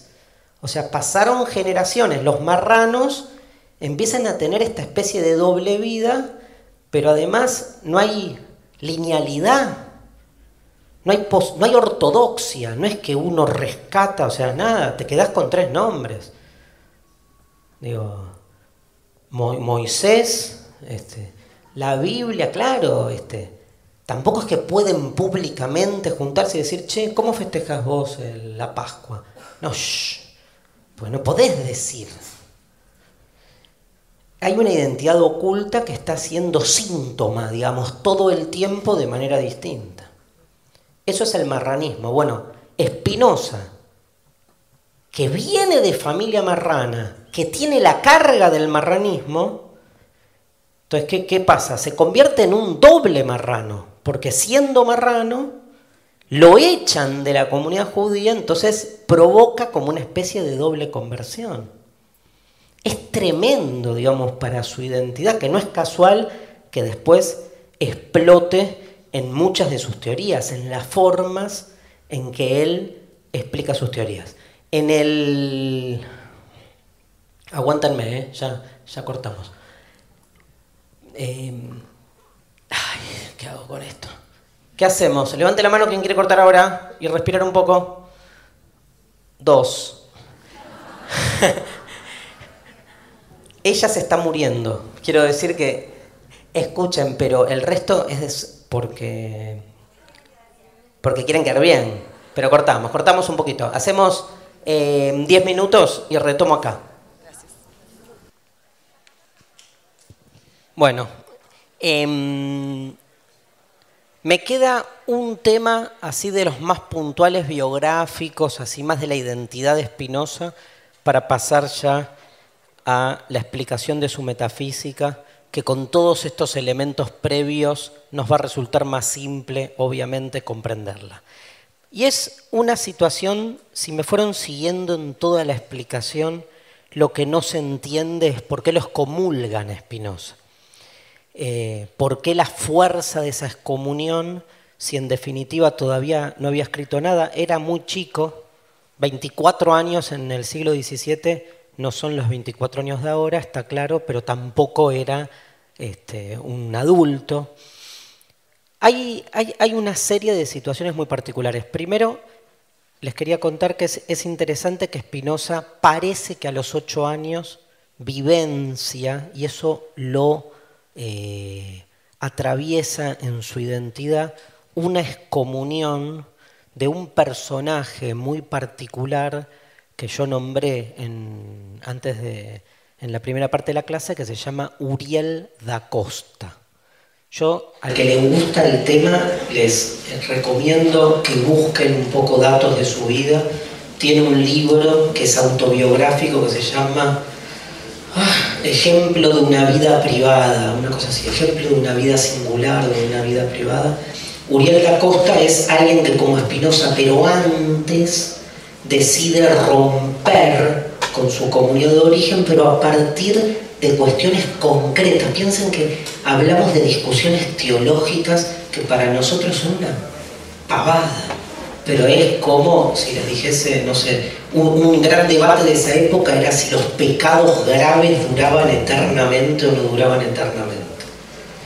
Y eso que para nosotros es un tema de borrachos, ¿no? una discusión de, bueno, porque claro, la eternidad, pero era clave en ese momento y definía situaciones muy de fondo, ¿no? Por ejemplo, por ejemplo, si los pecados, eh, hay, toda una posición eh, que sostenía que los pecados graves no duraban eternamente, y entonces eso era como que habilitaba a una vida más pecaminosa, a una vida más light, ¿no?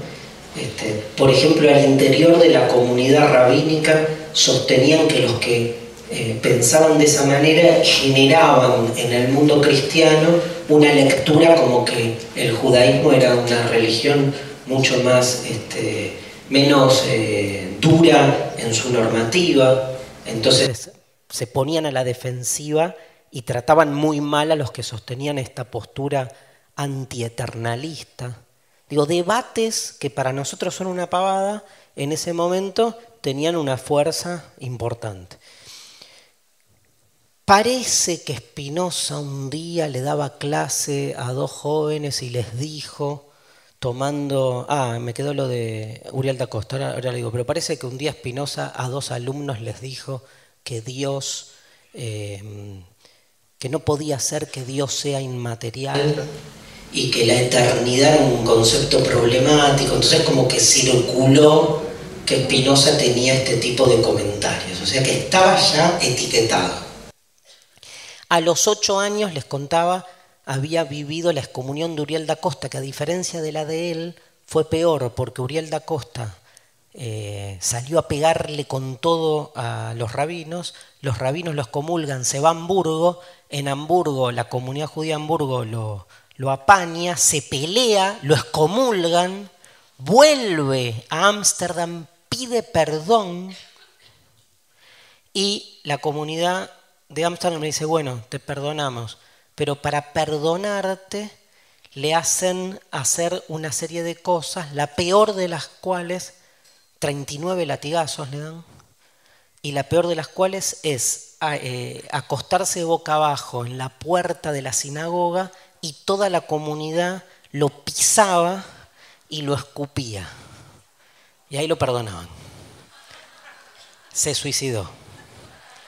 Y escribe después de esa situación, muy loco, porque lo perdonan. Va a su casa, se encierra tres meses, escribe ese libro. Yo leí partes del libro, gente, es hoy lo lees, es tremendo el sufrimiento interior de alguien cuyo pecado fue dudar y se pega un tiro. Suicidio. Y Espinosa vivencia eso, lo marca fuertemente. La principal marca, sin embargo, esta historia la conocen pocos y es increíble porque fue muy fuerte, más de lo que trascendió en la historia. Todos los milenaristas, los que estudian un poco la historia oculta de Occidente, la tienen muy en importancia, este, le dan otro lugar. Ustedes saben que em, la diferencia entre el judaísmo y el cristianismo básicamente es que el judaísmo sigue esperando al Mesías, mientras que para el cristianismo el Mesías ya llegó, habitó entre nosotros y lo crucificamos. Digamos, para el judaísmo el Mesías todavía no llegó. Bueno, en el siglo XVII aparece una persona que dice, yo soy el Mesías. Y todos le creen. Se llamaba Sabatai Tzvi. Sabatai. y logra el consenso de todas las comunidades judías del mundo. Va recorriendo país por país y va generando una adhesión masiva. La espera, después de siglos, terminó. Llegó el Mesías. El tipo era muy seductor, va a, la Palestina de la época, ahí hay una especie de Juan de Bautista moderno llamado Natán de Gaza, que agarra y como que medio dice, vos sos, y logra un consenso universal. una de las cosas que este tipo iba y decía, yo soy el Mesías, todo el mundo le creía. Lo increíble es que las prácticas que él decía que había que generar para ser perdonados y llegar a la redención final eran prácticas que iban totalmente en contra de lo que hasta ese momento se hacía en el mundo judío. O sea, el tipo hablaba de orgías, de cosas, pero claro, que eran totalmente inapropiadas, pero logra convencer a todos. Y una de las cosas que eso se sostenía era que para que se dé el, el final de los tiempos, los judíos tenían que dispersarse por todos los lugares del planeta. En Inglaterra no les permitían entrar. Y entonces estaban negociando la entrada, la vuelta de los judíos a Inglaterra, pero para eso había que demostrar, digamos, que este, era digamos, había que demostrar que todos los judíos estaban detrás de la idea sabateísta. Suena a sabatelista, ¿no? Pero no es sabatela, sabateísta. Y entonces eso también explica la excomunión de Spinoza. Fue como un gesto de tipo, reventamos a los impuros propios para mostrar que estamos yendo, por el camino correcto. Eh, no tiene que ver con la clase, esto les cuento cómo termina el sabateísmo. El, el sultán de Turquía lo atrapa y le dice, ah, vos sos el Mesías. Bueno, vení, hablo de millones de personas movilizadas, ¿no? Y le dice, si sos el Mesías, déjame que te mate, porque entonces tenés que padecer y vivir lo mismo que vivió el Mesías cristiano, los Mesías, lo que importa es tu mensaje. Así que tenés dos alternativas, o te dejas morir o te convertís al Islam y salvas tu vida. ¿Qué hizo Sabatay Pasó a la historia, búsquenlo como el falso Mesías. ¿no? hay un libro de Gershom Scholem que es fascinante sobre la historia del falso Mesías, porque también son esas historias chiquitas, si quieren, pero que revela comportamientos sociales. ¿no? Y el tipo ni en pedo se convirtió, obviamente. Y pasó, aparte era el año 1665, él jugaba con los años, que en el 1666 iba a dar el final de los tiempos. Este, y estaba todo el mundo movilizado alrededor de eso. ¿no? Está la historia del falso Mesías. Em, muy impactante en tiempo de Spinoza. Hay toda una lectura, perdón que rompa, pero hay miles de lecturas porque Spinoza no es como Epicuro, hay mucho, mucha fuente. Cuanto más cerca estamos en el tiempo, más fuente hay. Que habla de un Spinoza sabateísta, como que todo lo que escribe y todo esto es una pantalla de un mesiánico que estaba ahí militándole a, a Sabbatai ¿no? Eh, de modo oculto. Em, ¿Algún otro tema biográfico? No, en 1670 se muda a La Haya, lo quieren matar en un momento, lo apuñalan, o sea, vive un poco este, las idas y venidas de todo personaje polémico tengo que cambiar eh, la computadora porque... Y pero a ver si me queda algo. No, bueno, no. El tema de Sabatés está claro. Uriel da Costa también. Listo. Muere en 1677, va a La Haya, alquila una pieza en una pensión, escribe La Ética y el Tratado Teológico Político, son sus últimas obras, y muere este, bastante joven, en 1677. Punto, vida de Spinoza. Si uno toma y dice, che, ¿cuál es la corriente de Spinoza? ¿Dónde lo escribimos? Racionalismo, dijimos, muy bien, pero hay una palabra que está todo el tiempo alrededor de Spinoza y esa palabra es panteísta. ¿La oyeron? De Spinoza si algo siempre se dice mal es que era un panteísta. Está Teo de nuevo en panteísmo, pero está Pan. Pan es totalidad. Teísmo.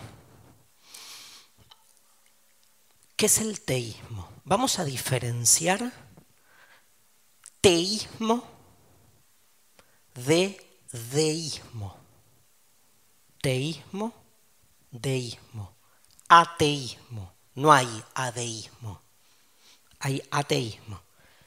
¿Qué es el teísmo y qué es el deísmo? ¿Habían escuchado deísmo? Algunos sí.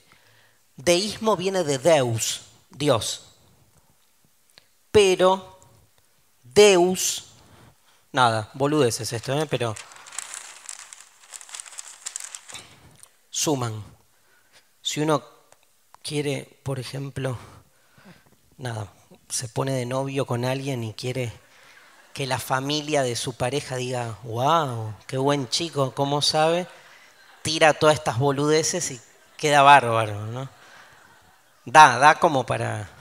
Da también para boliche tarde. Boliche, boliche tarde, entre copas, tirás teísmo. Lo importante es que siempre hay una oreja, ¿vieron? No dos, una. Teísmo y deísmo. Deísmo viene de Deus, que es Dios en latín. Lo, interesante es que Deus, que es Dios en latín, viene de Zeus. La Z se hace D, del griego al latín, o sea que deísmo tendría su origen en un tipo determinado de Dios que era el, el, el rey Dios de los griegos, Zeus. Teísmo viene de Teo. Teo en realidad es Dios en el sentido más conceptual. En realidad la postura deísta tiene más que ver con Teo, aunque etimológicamente es al revés. ¿Cuál es la diferencia? Teísmo es el Dios de la religión. Deísmo es un Dios más parecido al de Spinoza, que es un deísta el que entiende que no puede no haber un absoluto, una perfección. Pero que esa perfección no es personal, o sea, no está personalizada. No puede no existir la perfección, porque vivimos en la imperfección. Si vivimos en la imperfección, si hay lo imperfecto, hay lo perfecto. Si hay lo que empieza y termina, hay lo que ni empieza ni termina. Hay el absoluto, hay la totalidad, hay la perfección. ¿Cómo se llama? Dios, o sea, la naturaleza, o sea, la realidad, o sea, lo que se te cante el huevo. Izquierdo. No importa. Ay, ¿por qué lo llamas Dios? Bueno, porque me estoy peleando contra alguien. Porque obviamente me estoy distinguiendo de una tradición religiosa que a esa totalidad le puso barba, pelo blanco, bastón y este, un libro de, de, de debe y haberes para ver quién entra y quién no entra al cielo. Pero conceptualmente es eso. Entonces, de nuevo, despojemos a Dios de su personalidad, de su palabra, esta la van a entender, de su antropomorfismo, de todo lo que da humano eh, exponenciado y quedémonos con la idea de perfección. Bueno, incluso no necesito la fe. Descartes demuestra racionalmente la existencia de Dios. Spinoza también en la ética. Dan argumentos que son estos, que tiene que existir lo perfecto.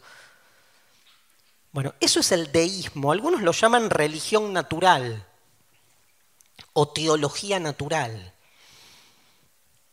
Cuando hablamos de ateísmo, es interesante porque el ateo tradicional es el que se pelea con el Dios de las religiones. no es el que se pelea con... Esta idea es más filosófica. No le rezás al concepto de absoluto.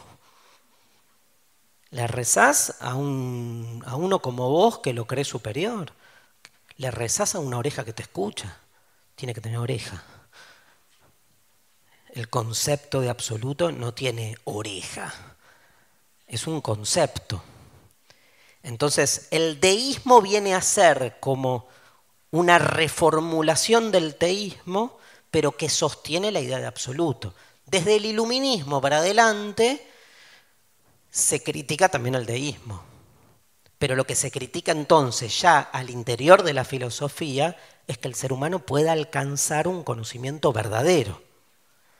Si quieren, y si no los confundo, el Dios del deísmo es la verdad, con mayúscula. La idea de que puede haber una verdad absoluta. Porque Dios nos lega eso. Dios se va, muere, lo echamos, nunca existió el Dios de las religiones, pero deja su función, su rol, su lugar, que es el lugar de esa totalidad que fundamenta todo lo que hacemos.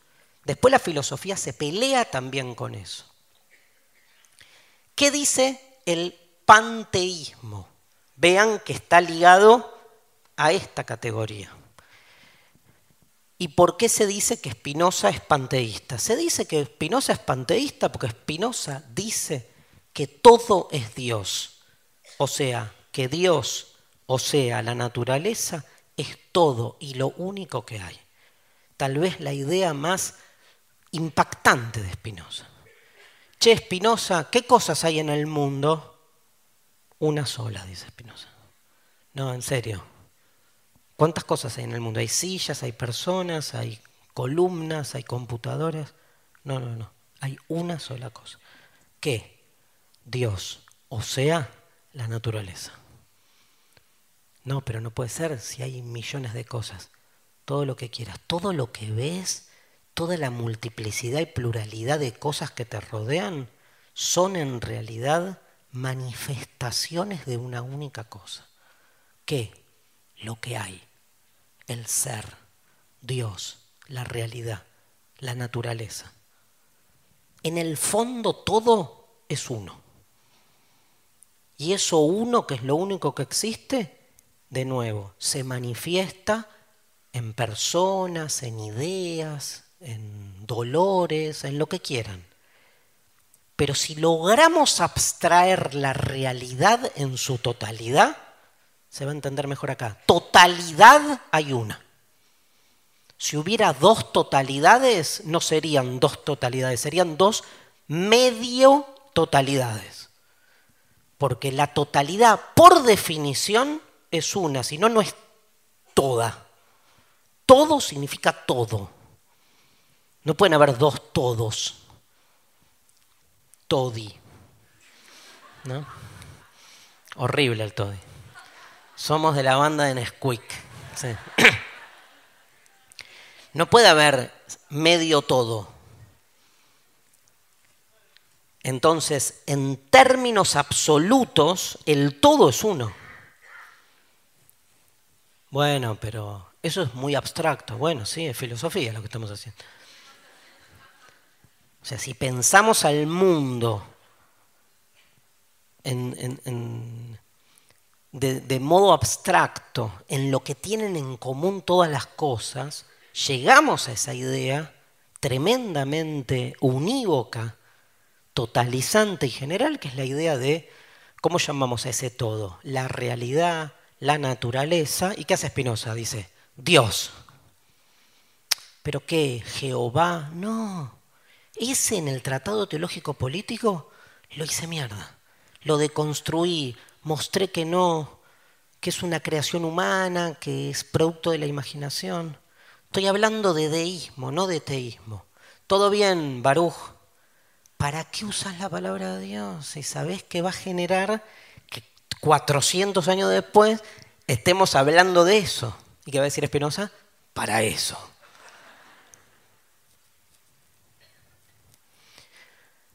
Es eso, no hay más. O sea, es imposible, les digo, porque a mí es un tema que me fascina.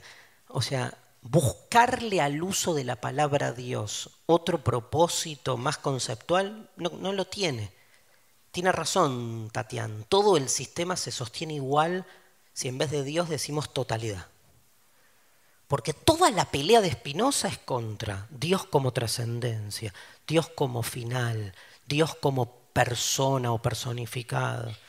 O sea, claramente está hablando de la naturaleza como totalidad. En todo caso nos podemos pelear con esa idea, con la idea de que el mundo en el que vivimos es una totalidad. Yo suscribo más con una idea más abierta, de una totalidad que está siempre en expansión. Igual él lo discutiría. Él usa un término muy propio de esa época, lo reconfigura, que es el término infinito. Él dice que lo que hay, la sustancia o Dios o la totalidad es infinita. Piensen lo siguiente, ¿eh? esta es una clase muy abstracta, porque Spinoza tiene un poco eso. Infinito para nosotros, nosotros pensamos al infinito al revés de cómo lo piensa Spinoza. Si yo les digo, ¿qué es el infinito? Ustedes piensan, el infinito es, frente a la finitud que vivimos, podemos hacernos la idea de que hay algo que no tiene fin.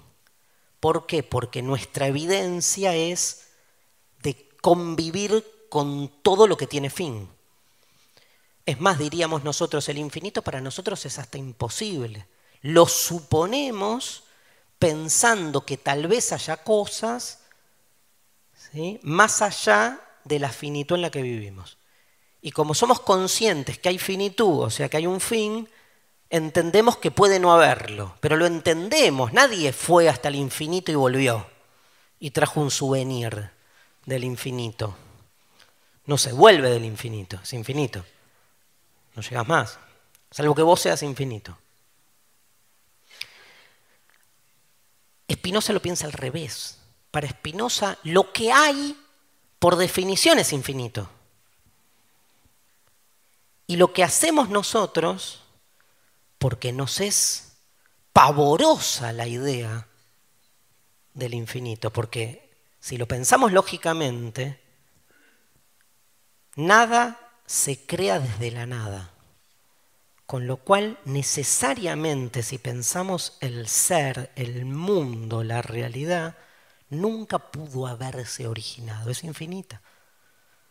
No hubo un momento que el mundo empezó, ¿sí? ¿Qué día? El 4 de agosto del 3.442.000 a.C. Ah, ¿y el 2 de agosto qué había? Nada, ok. Y de la nada apareció un día, el reloj, las cosas, de la nada. No, bueno, había algo, entonces no había nada no había la nada.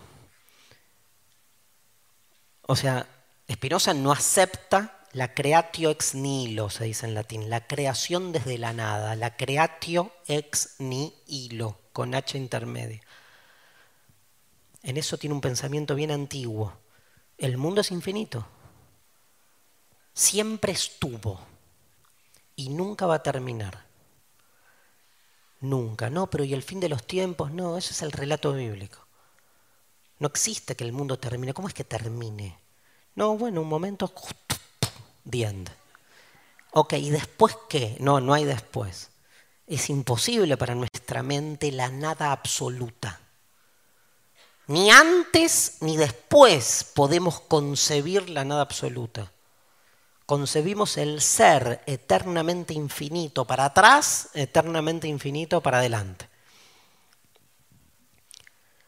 Pero ese infinito, infinito, nos da vértigo.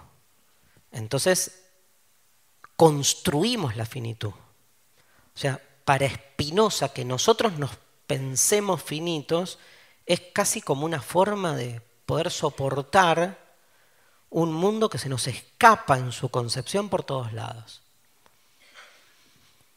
¿Qué dice el panteísmo? El panteísmo dice, Dios está en todos lados, pero el panteísmo es una figura religiosa, es un error decir que Spinoza es panteísta, porque es adscribirlo a una forma de religiosidad. Un panteísta es un creyente en Dios que dice, Dios en este momento está en Darío. No, mira, soy Darío, que no, no te das cuenta, pero si vos existís es porque Dios está en vos y lo permite. Porque si Dios quisiera, vos no existirías. E incluso si quieren, y algo de esto después Espinosa toma, ¿eh? pero incluso si quieren pensarlo así, aunque la biología pueda explicar por qué mi cuerpo humano sigue viviendo, después tiene que explicar por qué empieza a morir el cuerpo humano. Pero en algún punto siempre hay una explicación última que se escapa. Y el panteísmo dice, ahí está Dios. Dios está en todo porque es como que todo funciona. Doy un ejemplo re pelotudo, pero todo funciona porque hay una pila última que mantiene a todo cohesionado y funcionando. Esa pila es energía, esa energía está en todo. Acá, cuando yo camino, está la energía. No, pero camino porque los músculos, lo que quieras, dame la explicación que quieras, pero todo eso está encendido. Y está encendido porque Dios está en mí, porque Dios está en el piso, porque Dios está en el aire, Dios está en todos lados panteísmo. No es tipo el Dios malo que está en todos lados mirando mi cerebro y viendo si tengo fantasías sexuales para reprimirme. No es esa especie de Dios está en el inodoro, un lugar que fuerte, que esté ahí, ¿no? Del lado de abajo. No, Dios está en todos lados significa esto, ¿no? Como que su presencia, digamos, este, justamente por definición teísta de Dios, el panteísmo se agarra de esto, se pelea con otras internas y dice, no, Dios no está en el cielo ajeno o mirando. Tiene, bueno, tiene que tener una presencia permanente. Espinosa, no es que, cuando yo digo que no es panteísta, quiero decir esta idea de Dios presente en todo sigue siendo una idea de Dios religiosa. Espinosa lo piensa de otra manera. Espinosa piensa que Dios no es que Dios está en todo, sino que Dios es todo y que independientemente de cómo lo llamemos a ese todo, todos nosotros y todo lo que hay es parte de ese todo. O sea que en el fondo esa totalidad que es la realidad es lo único que hay y de lo que todos nosotros somos parte. Diría, no es que Dios está en todo, es que nada puede haber fuera de ese todo y por lo tanto hasta la situación, el acontecimiento, el fenómeno más ínfimo es parte de esa totalidad. Por definición, la idea de totalidad contiene todo lo que hay. Entonces, imagínense que esa idea de totalidad le pusiera un sello a todo lo que contiene. ¿Puede haber algo en el mundo que no tenga el sello o la etiqueta de esa totalidad? No. Si lo hubiere, si encontrásemos a algo fuera del todo, el todo no sería el todo sería el todo menos uno. No es el todo.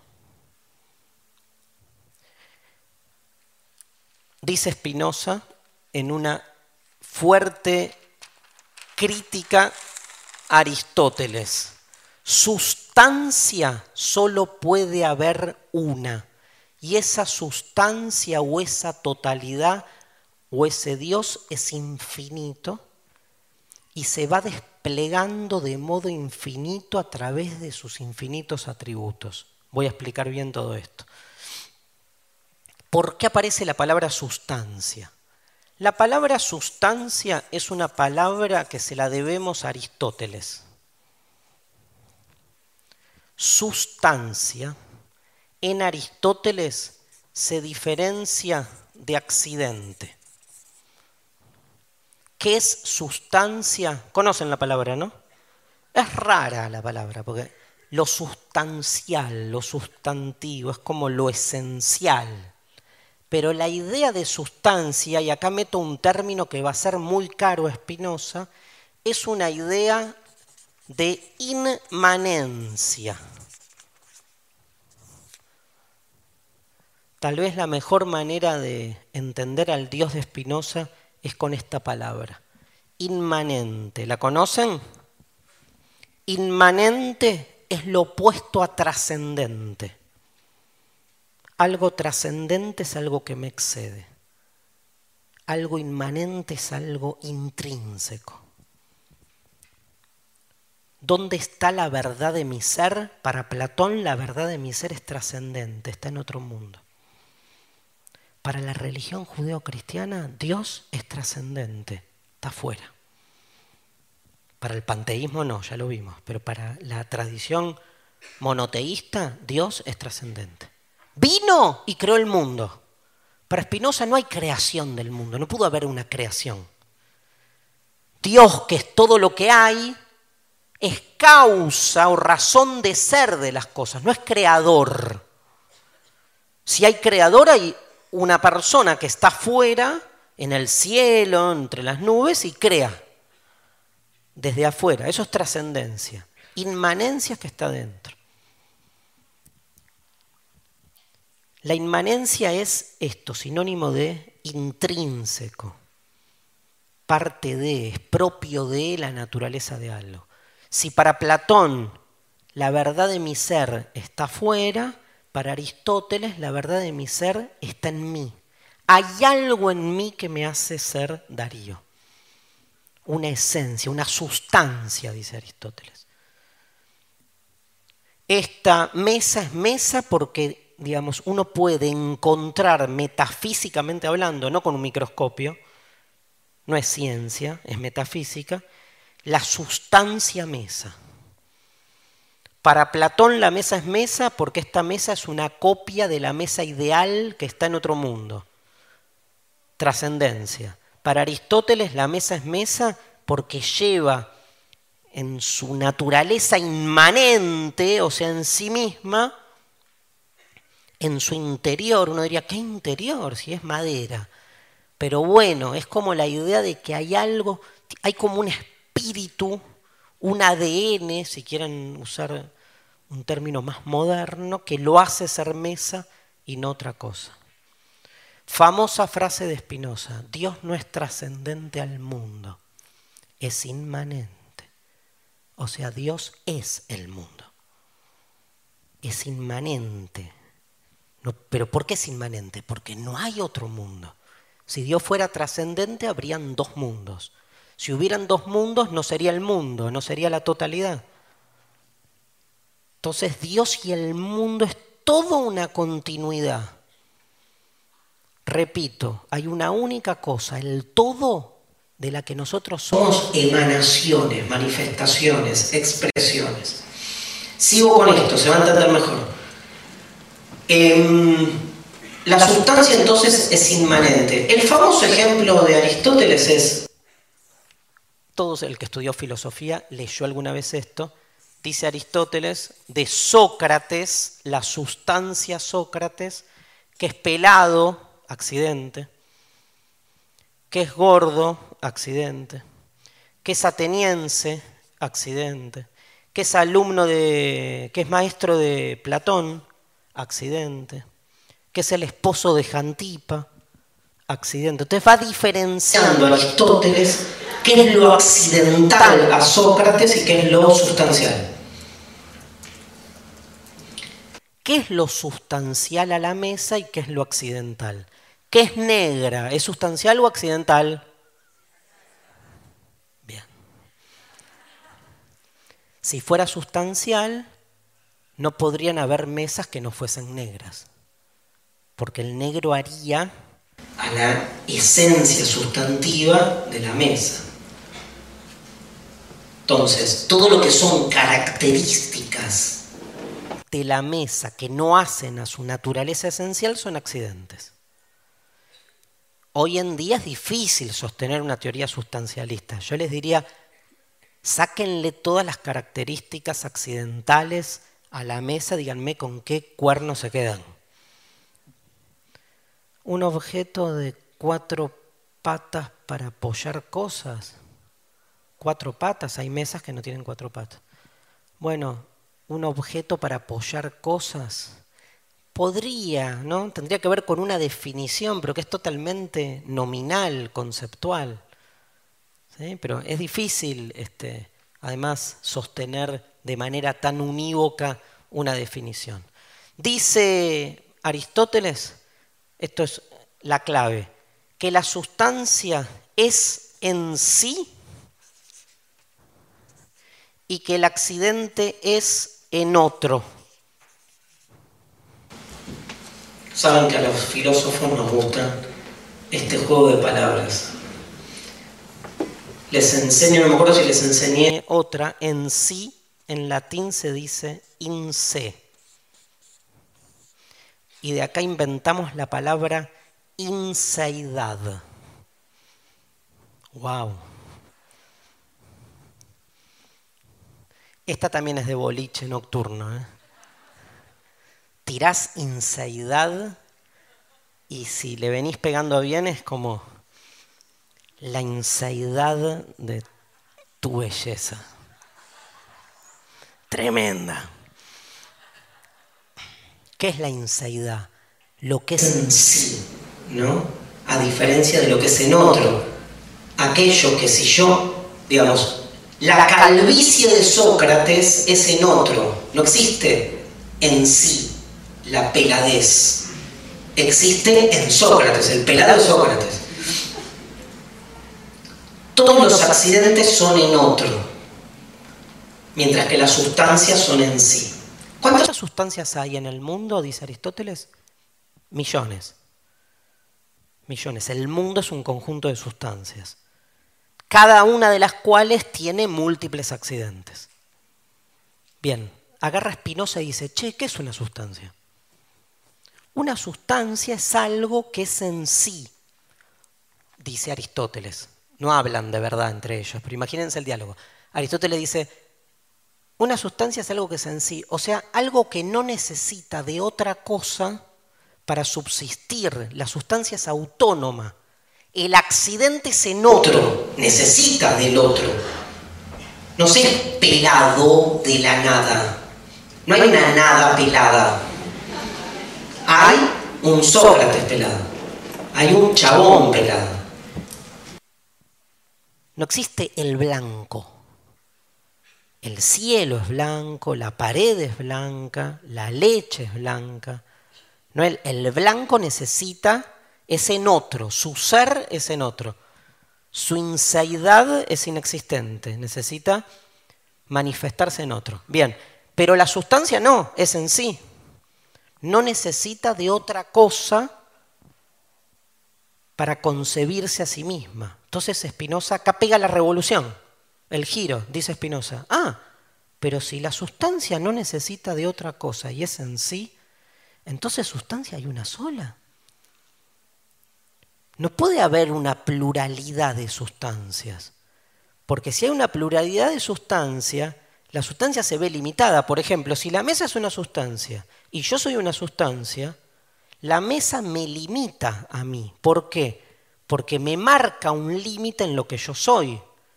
Cuando yo me defino como Darío, me defino en relación a otros que me limitan. Soy Darío porque no soy mi hermano Mauro. Soy Darío, profesor, porque no soy alumno, pero soy profesor porque ustedes son alumnos. Pero el ser alumno de ustedes, que es lo que no soy, me limita, me determina en ese sentido, me pone un término, me pone un límite. Más que me limita, me delimita. Pero me limita delimitándome. Pero si yo soy una sustancia, por definición de sustancia, no necesitaría, no debería estar delimitado por nada. Una sola cosa existe en el mundo que no está delimitada por nada. El mundo. Y entonces miren el desplazamiento conceptual que hace Spinoza. Todo lo que hay a partir de ahora es accidente de una única sustancia que es la realidad, el mundo, la naturaleza, la sustancia infinita, que es una. Darío es a la sustancia infinita lo que la calvicie es a Sócrates. Porque Darío no es nada si no es en el marco de esa totalidad, de ese ser, de ese Dios de esa realidad de la que soy parte. Todos dependemos de esa totalidad y somos parte de esa totalidad. Si no, no existiríamos. Y entonces pasa Spinoza de una idea muy arraigada en la filosofía, que es la idea de que el mundo es un conjunto de sustancias, a la conclusión de que sustancia hay una sola y es infinita. Esa sustancia es Dios y es Dios como naturaleza absoluta de todo. Ahora, ahora. Mira, pareció hasta pensado, último papel. Esa totalidad que no puede ser esta, porque esta está delimitada. O sea, la totalidad. Ahí Tatiana nombra un texto, creo que de Borges, un cuento de Borges que cita eh, la esfera de Pascal, que es la esfera que no, no, me acuerdo bien cómo es este, la metáfora, pero es la esfera que no tiene centro y que se manifiesta abierta por todos lados. Imagínense que esto es la totalidad de todas las totalidades, de la única totalidad posible que es la sustancia infinita. Esta sustancia infinita, que es todo lo que hay, por ser infinita, como les decía al inicio de la clase, se manifiesta desde diferentes lenguajes o por diferentes vías.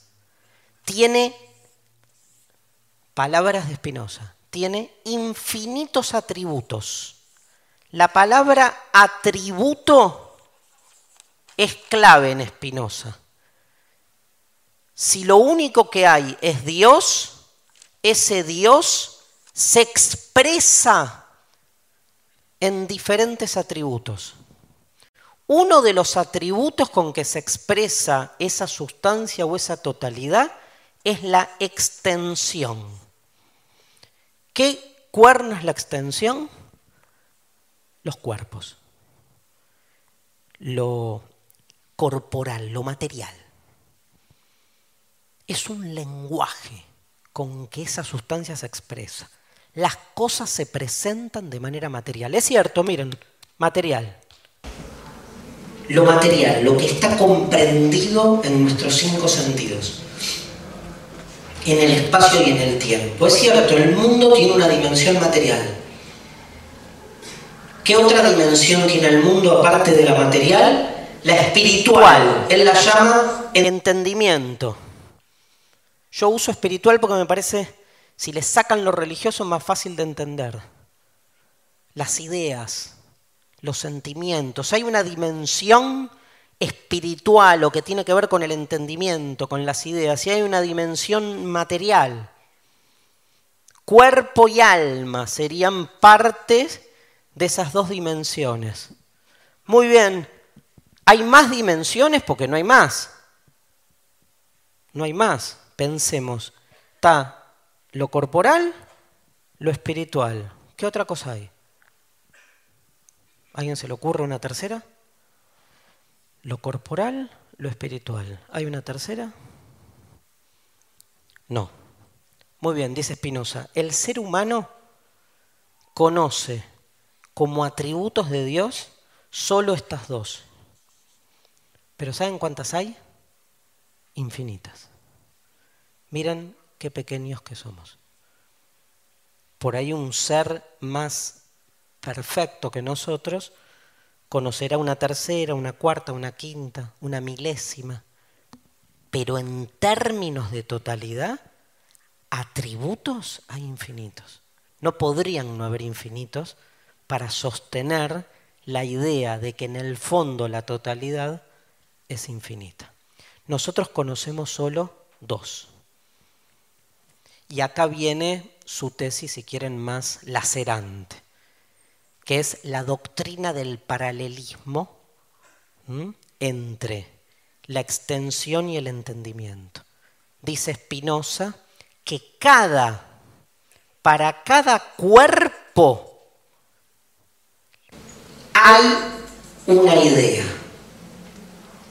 Y que para cada idea hay un cuerpo. Va de nuevo, rompe el dualismo. ¿eh? El cuerpo no es la cárcel del alma. El alma y el cuerpo son dos expresiones de lo mismo. Acá hay un humano que tiene un aspecto corporal y un aspecto espiritual la espiritualidad y la corporalidad son como dos lenguajes que se traducen de un mismo hecho. Hecho hay uno, solo hay uno. Lo que tenemos en nuestras dos dimensiones son correlatos. No es que nosotros, por ejemplo, aparte hay algo peor, que es que al interior de cada atributo las cosas se relacionan entre sí diríamos al extremo, ¿eh? y perdón por la, si a alguno se le escapa, digamos, el, el concepto en esto, pero si alguien me pincha un dedo, ¿sí? De algún modo el dolor que yo siento tiene que ver con el atributo del entendimiento, con el atributo espiritual. Pero no es que algo en el atributo del cuerpo afecta al atributo del entendimiento. No hay una afectación como en la teoría dualista. En la teoría dualista hay dos sustancias, la espiritual y la extensa. Y entre ambas se tiene que generar una conexión. En Spinoza no. Hay una única realidad monista que tiene esta doble manifestación. Esto es lo que se llama la teoría espinociana del monismo, que va a romper con toda la tradición clásica dualista. Repito, para que se termine, y, voy cerrando con esto, digamos, para que se entienda el concepto. El monismo supone la necesidad de pensar nuestras dos dimensiones, tanto nuestro cuerpo como nuestro alma, como dos expresiones de lo mismo. Entonces hay un correlato que significa que para cada cuerpo que nosotros vemos hay una idea. Para el cuerpo mesa, que la mesa es un cuerpo que acá estamos viendo, hay una idea de la mesa. No la hacemos nosotros en la cabeza. La idea de la mesa no es una creación de nuestra mente el entendimiento como atributo de la sustancia infinita nos excede a nosotros, es el entendimiento de esa totalidad. Sáquenle la palabra entendimiento, es la totalidad que se expresa desde conceptos ideales. Un número, por ejemplo, el número 4. El número 4 es una entidad propia del atributo del entendimiento. ¿Por qué? ¿Qué realidad material tiene el número 4? No tiene. No, sí, te voy a dibujar un 4, mira, 4. Está bien, acá tenés el número 4 como entidad corporalizada. Bueno, de algún modo ese número 4 traduce la cuatridad, digamos, que sería el concepto de cuatro en tanto objeto del atributo del entendimiento. Spinoza logra con esto pelearse con Aristóteles, pelearse con Descartes y abre la puerta a todo su, eh, toda esta metafísica con la que él piensa, Relacionémosla, por ejemplo, con Epicuro. Epicuro abre la puerta con esos átomos que caían de algún modo desviados a toda una ética. El libro este que yo les estoy comentando se llama La ética. Hasta ahora de ética no dije nada, ni voy a decir nada, porque lo que busca Spinoza es una justificación metafísica para lo que después va a ser su teoría de las pasiones. El libro de la ética en su segunda mitad trabaja las pasiones. Lo importante es entender cuál es el lugar de las pasiones, cuál es el lugar, digamos, de la moral en este sistema. Y fíjense que su lugar es un lugar pequeño. ¿Por qué? Porque Deleuze creo que dice que la totalidad de Spinoza es como una máquina que está como recreándose a sí misma todo el tiempo. Digo, si lo pensamos en términos de totalidad, el lugar de la libertad humana, tal como lo pensamos tradicionalmente, casi no existe. El sistema de Spinoza genera una sensación de un fuerte determinismo. Una de las frases más impactantes de la filosofía espinosista dice que el orden de las cosas, el orden natural de las cosas es el que es. Nada puede ser de otra manera. Todo es como se manifiesta en la naturaleza. O sea, no hay lugar para la elección libre. Las cosas son lo que de alguna manera esta totalidad manifiesta. Porque si Dios hubiese podido hacer otra cosa de lo que el mundo es, no Dios persona, sino esta totalidad, no sería la totalidad. Más fácil. No existen los milagros, dice Spinoza. En todo caso, cuando vemos un milagro, todo milagro es una afección natural de la realidad. El único problema es que no estamos capacitados para comprenderlo. Pero si un milagro es una ruptura de la totalidad y de las leyes que gobiernan la naturaleza, entonces toda la naturaleza está equivocada. Nosotros compramos la idea de milagro frente a nuestra ignorancia y después hacemos de la idea de milagro el sostén de nuestra religiosidad. Pero en términos racionales los milagros no existen. Son conocimientos naturales que todavía no hemos alcanzado. Pero todo tiene que tener una explicación, porque si algo carece de explicación, carece de causa y de racionalidad, queda exento de la totalidad. Las cosas tal como se, como se nos dan son la única manera que tienen de darse. No hay lugar para lo que pudo ser de otra manera. Si fue así, es porque naturalmente tuvo que ser así. Tremendo, ¿no? Ser libre para Espinosa no es hacer lo que se me canta el orto.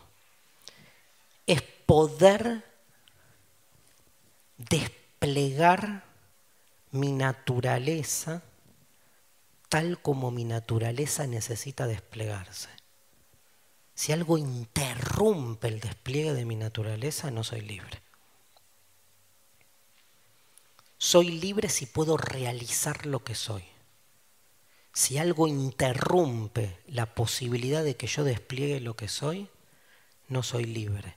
Pero eso supone que hay una especie de naturaleza mía interior que necesita ser desplegada. Nací para hacer filosofía, supónganse.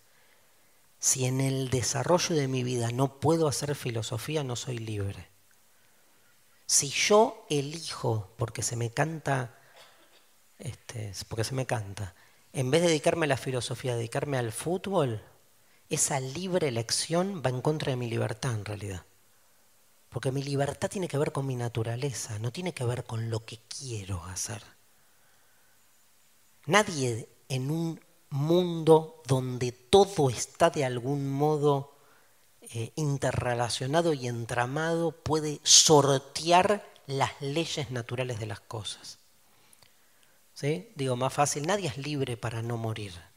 Estamos condicionados, pero del mismo modo que estamos condicionados a morir, estamos condicionados a hablar, estamos condicionados a eh, todo, al 90 a todo lo que hacemos.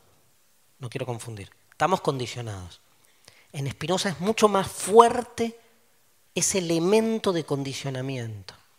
Y la libertad tiene que ver en que ese condicionamiento se despliegue sin ningún tipo de interrupción.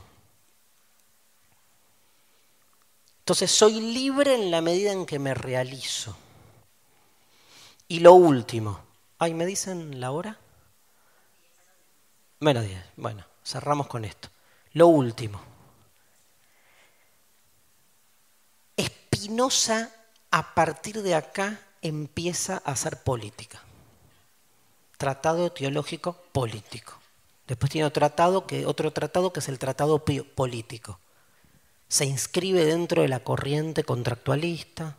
Tiene toda una serie de justificaciones de la democracia muy interesantes. Se mete en la discusión moral también.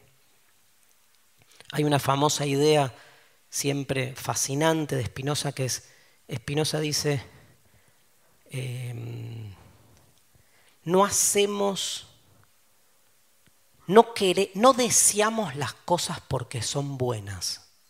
¿Conocen esta idea de Spinoza? No. Dice, no deseamos las cosas porque son buenas. Son buenas porque las deseamos. Rompe con la ética más tradicional. No es que hay un bien y aspiramos al bien. El bien termina siendo una construcción en función de nuestro deseo. ¿Y qué deseamos? Deseamos una única cosa, dice Spinoza. Perseverar en el ser. Perseverar en el ser.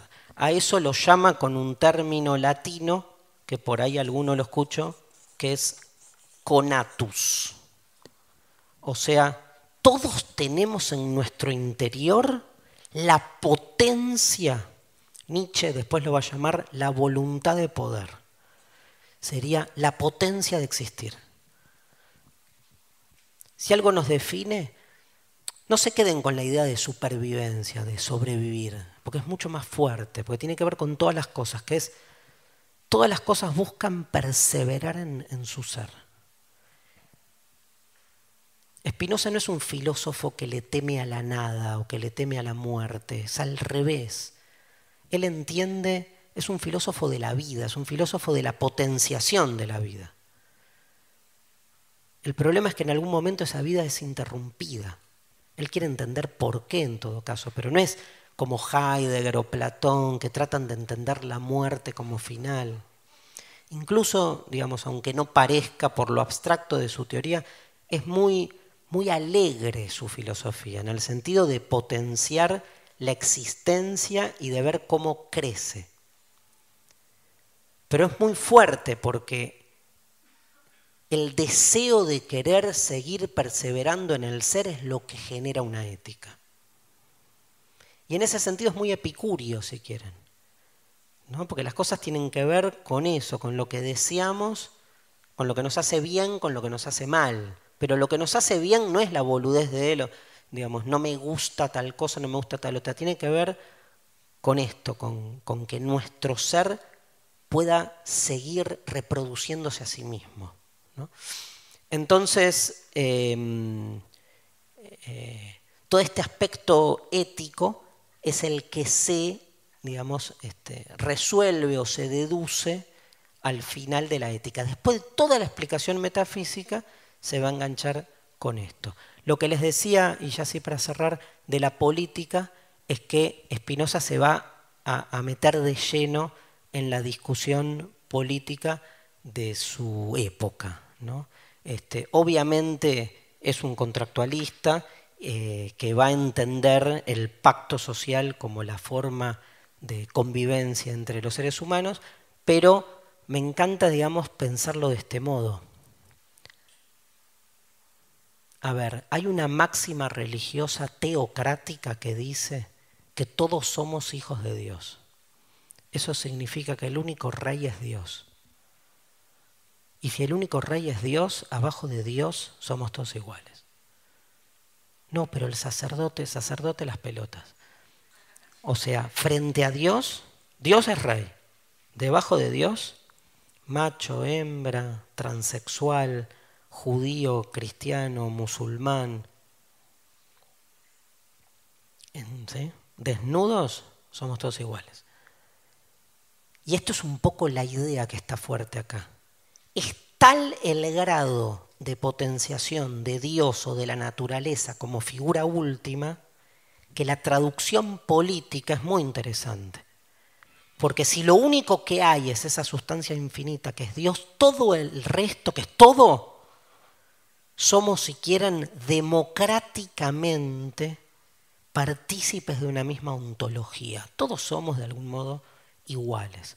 O sea, no hay otra eh, conclusión política de un sistema así que una democracia radical, donde frente a esa totalidad que es todo y que es lo único, todos nosotros que somos de algún modo manifestaciones de eso, compartimos, si quieren, los mismos derechos. Eso para el siglo XVII en un contexto como el europeo en el que vive Spinoza fue claramente también otro, este, eh, otro concepto bastante revolucionario. Bueno, y Spinoza llegó a su fin. Les agradezco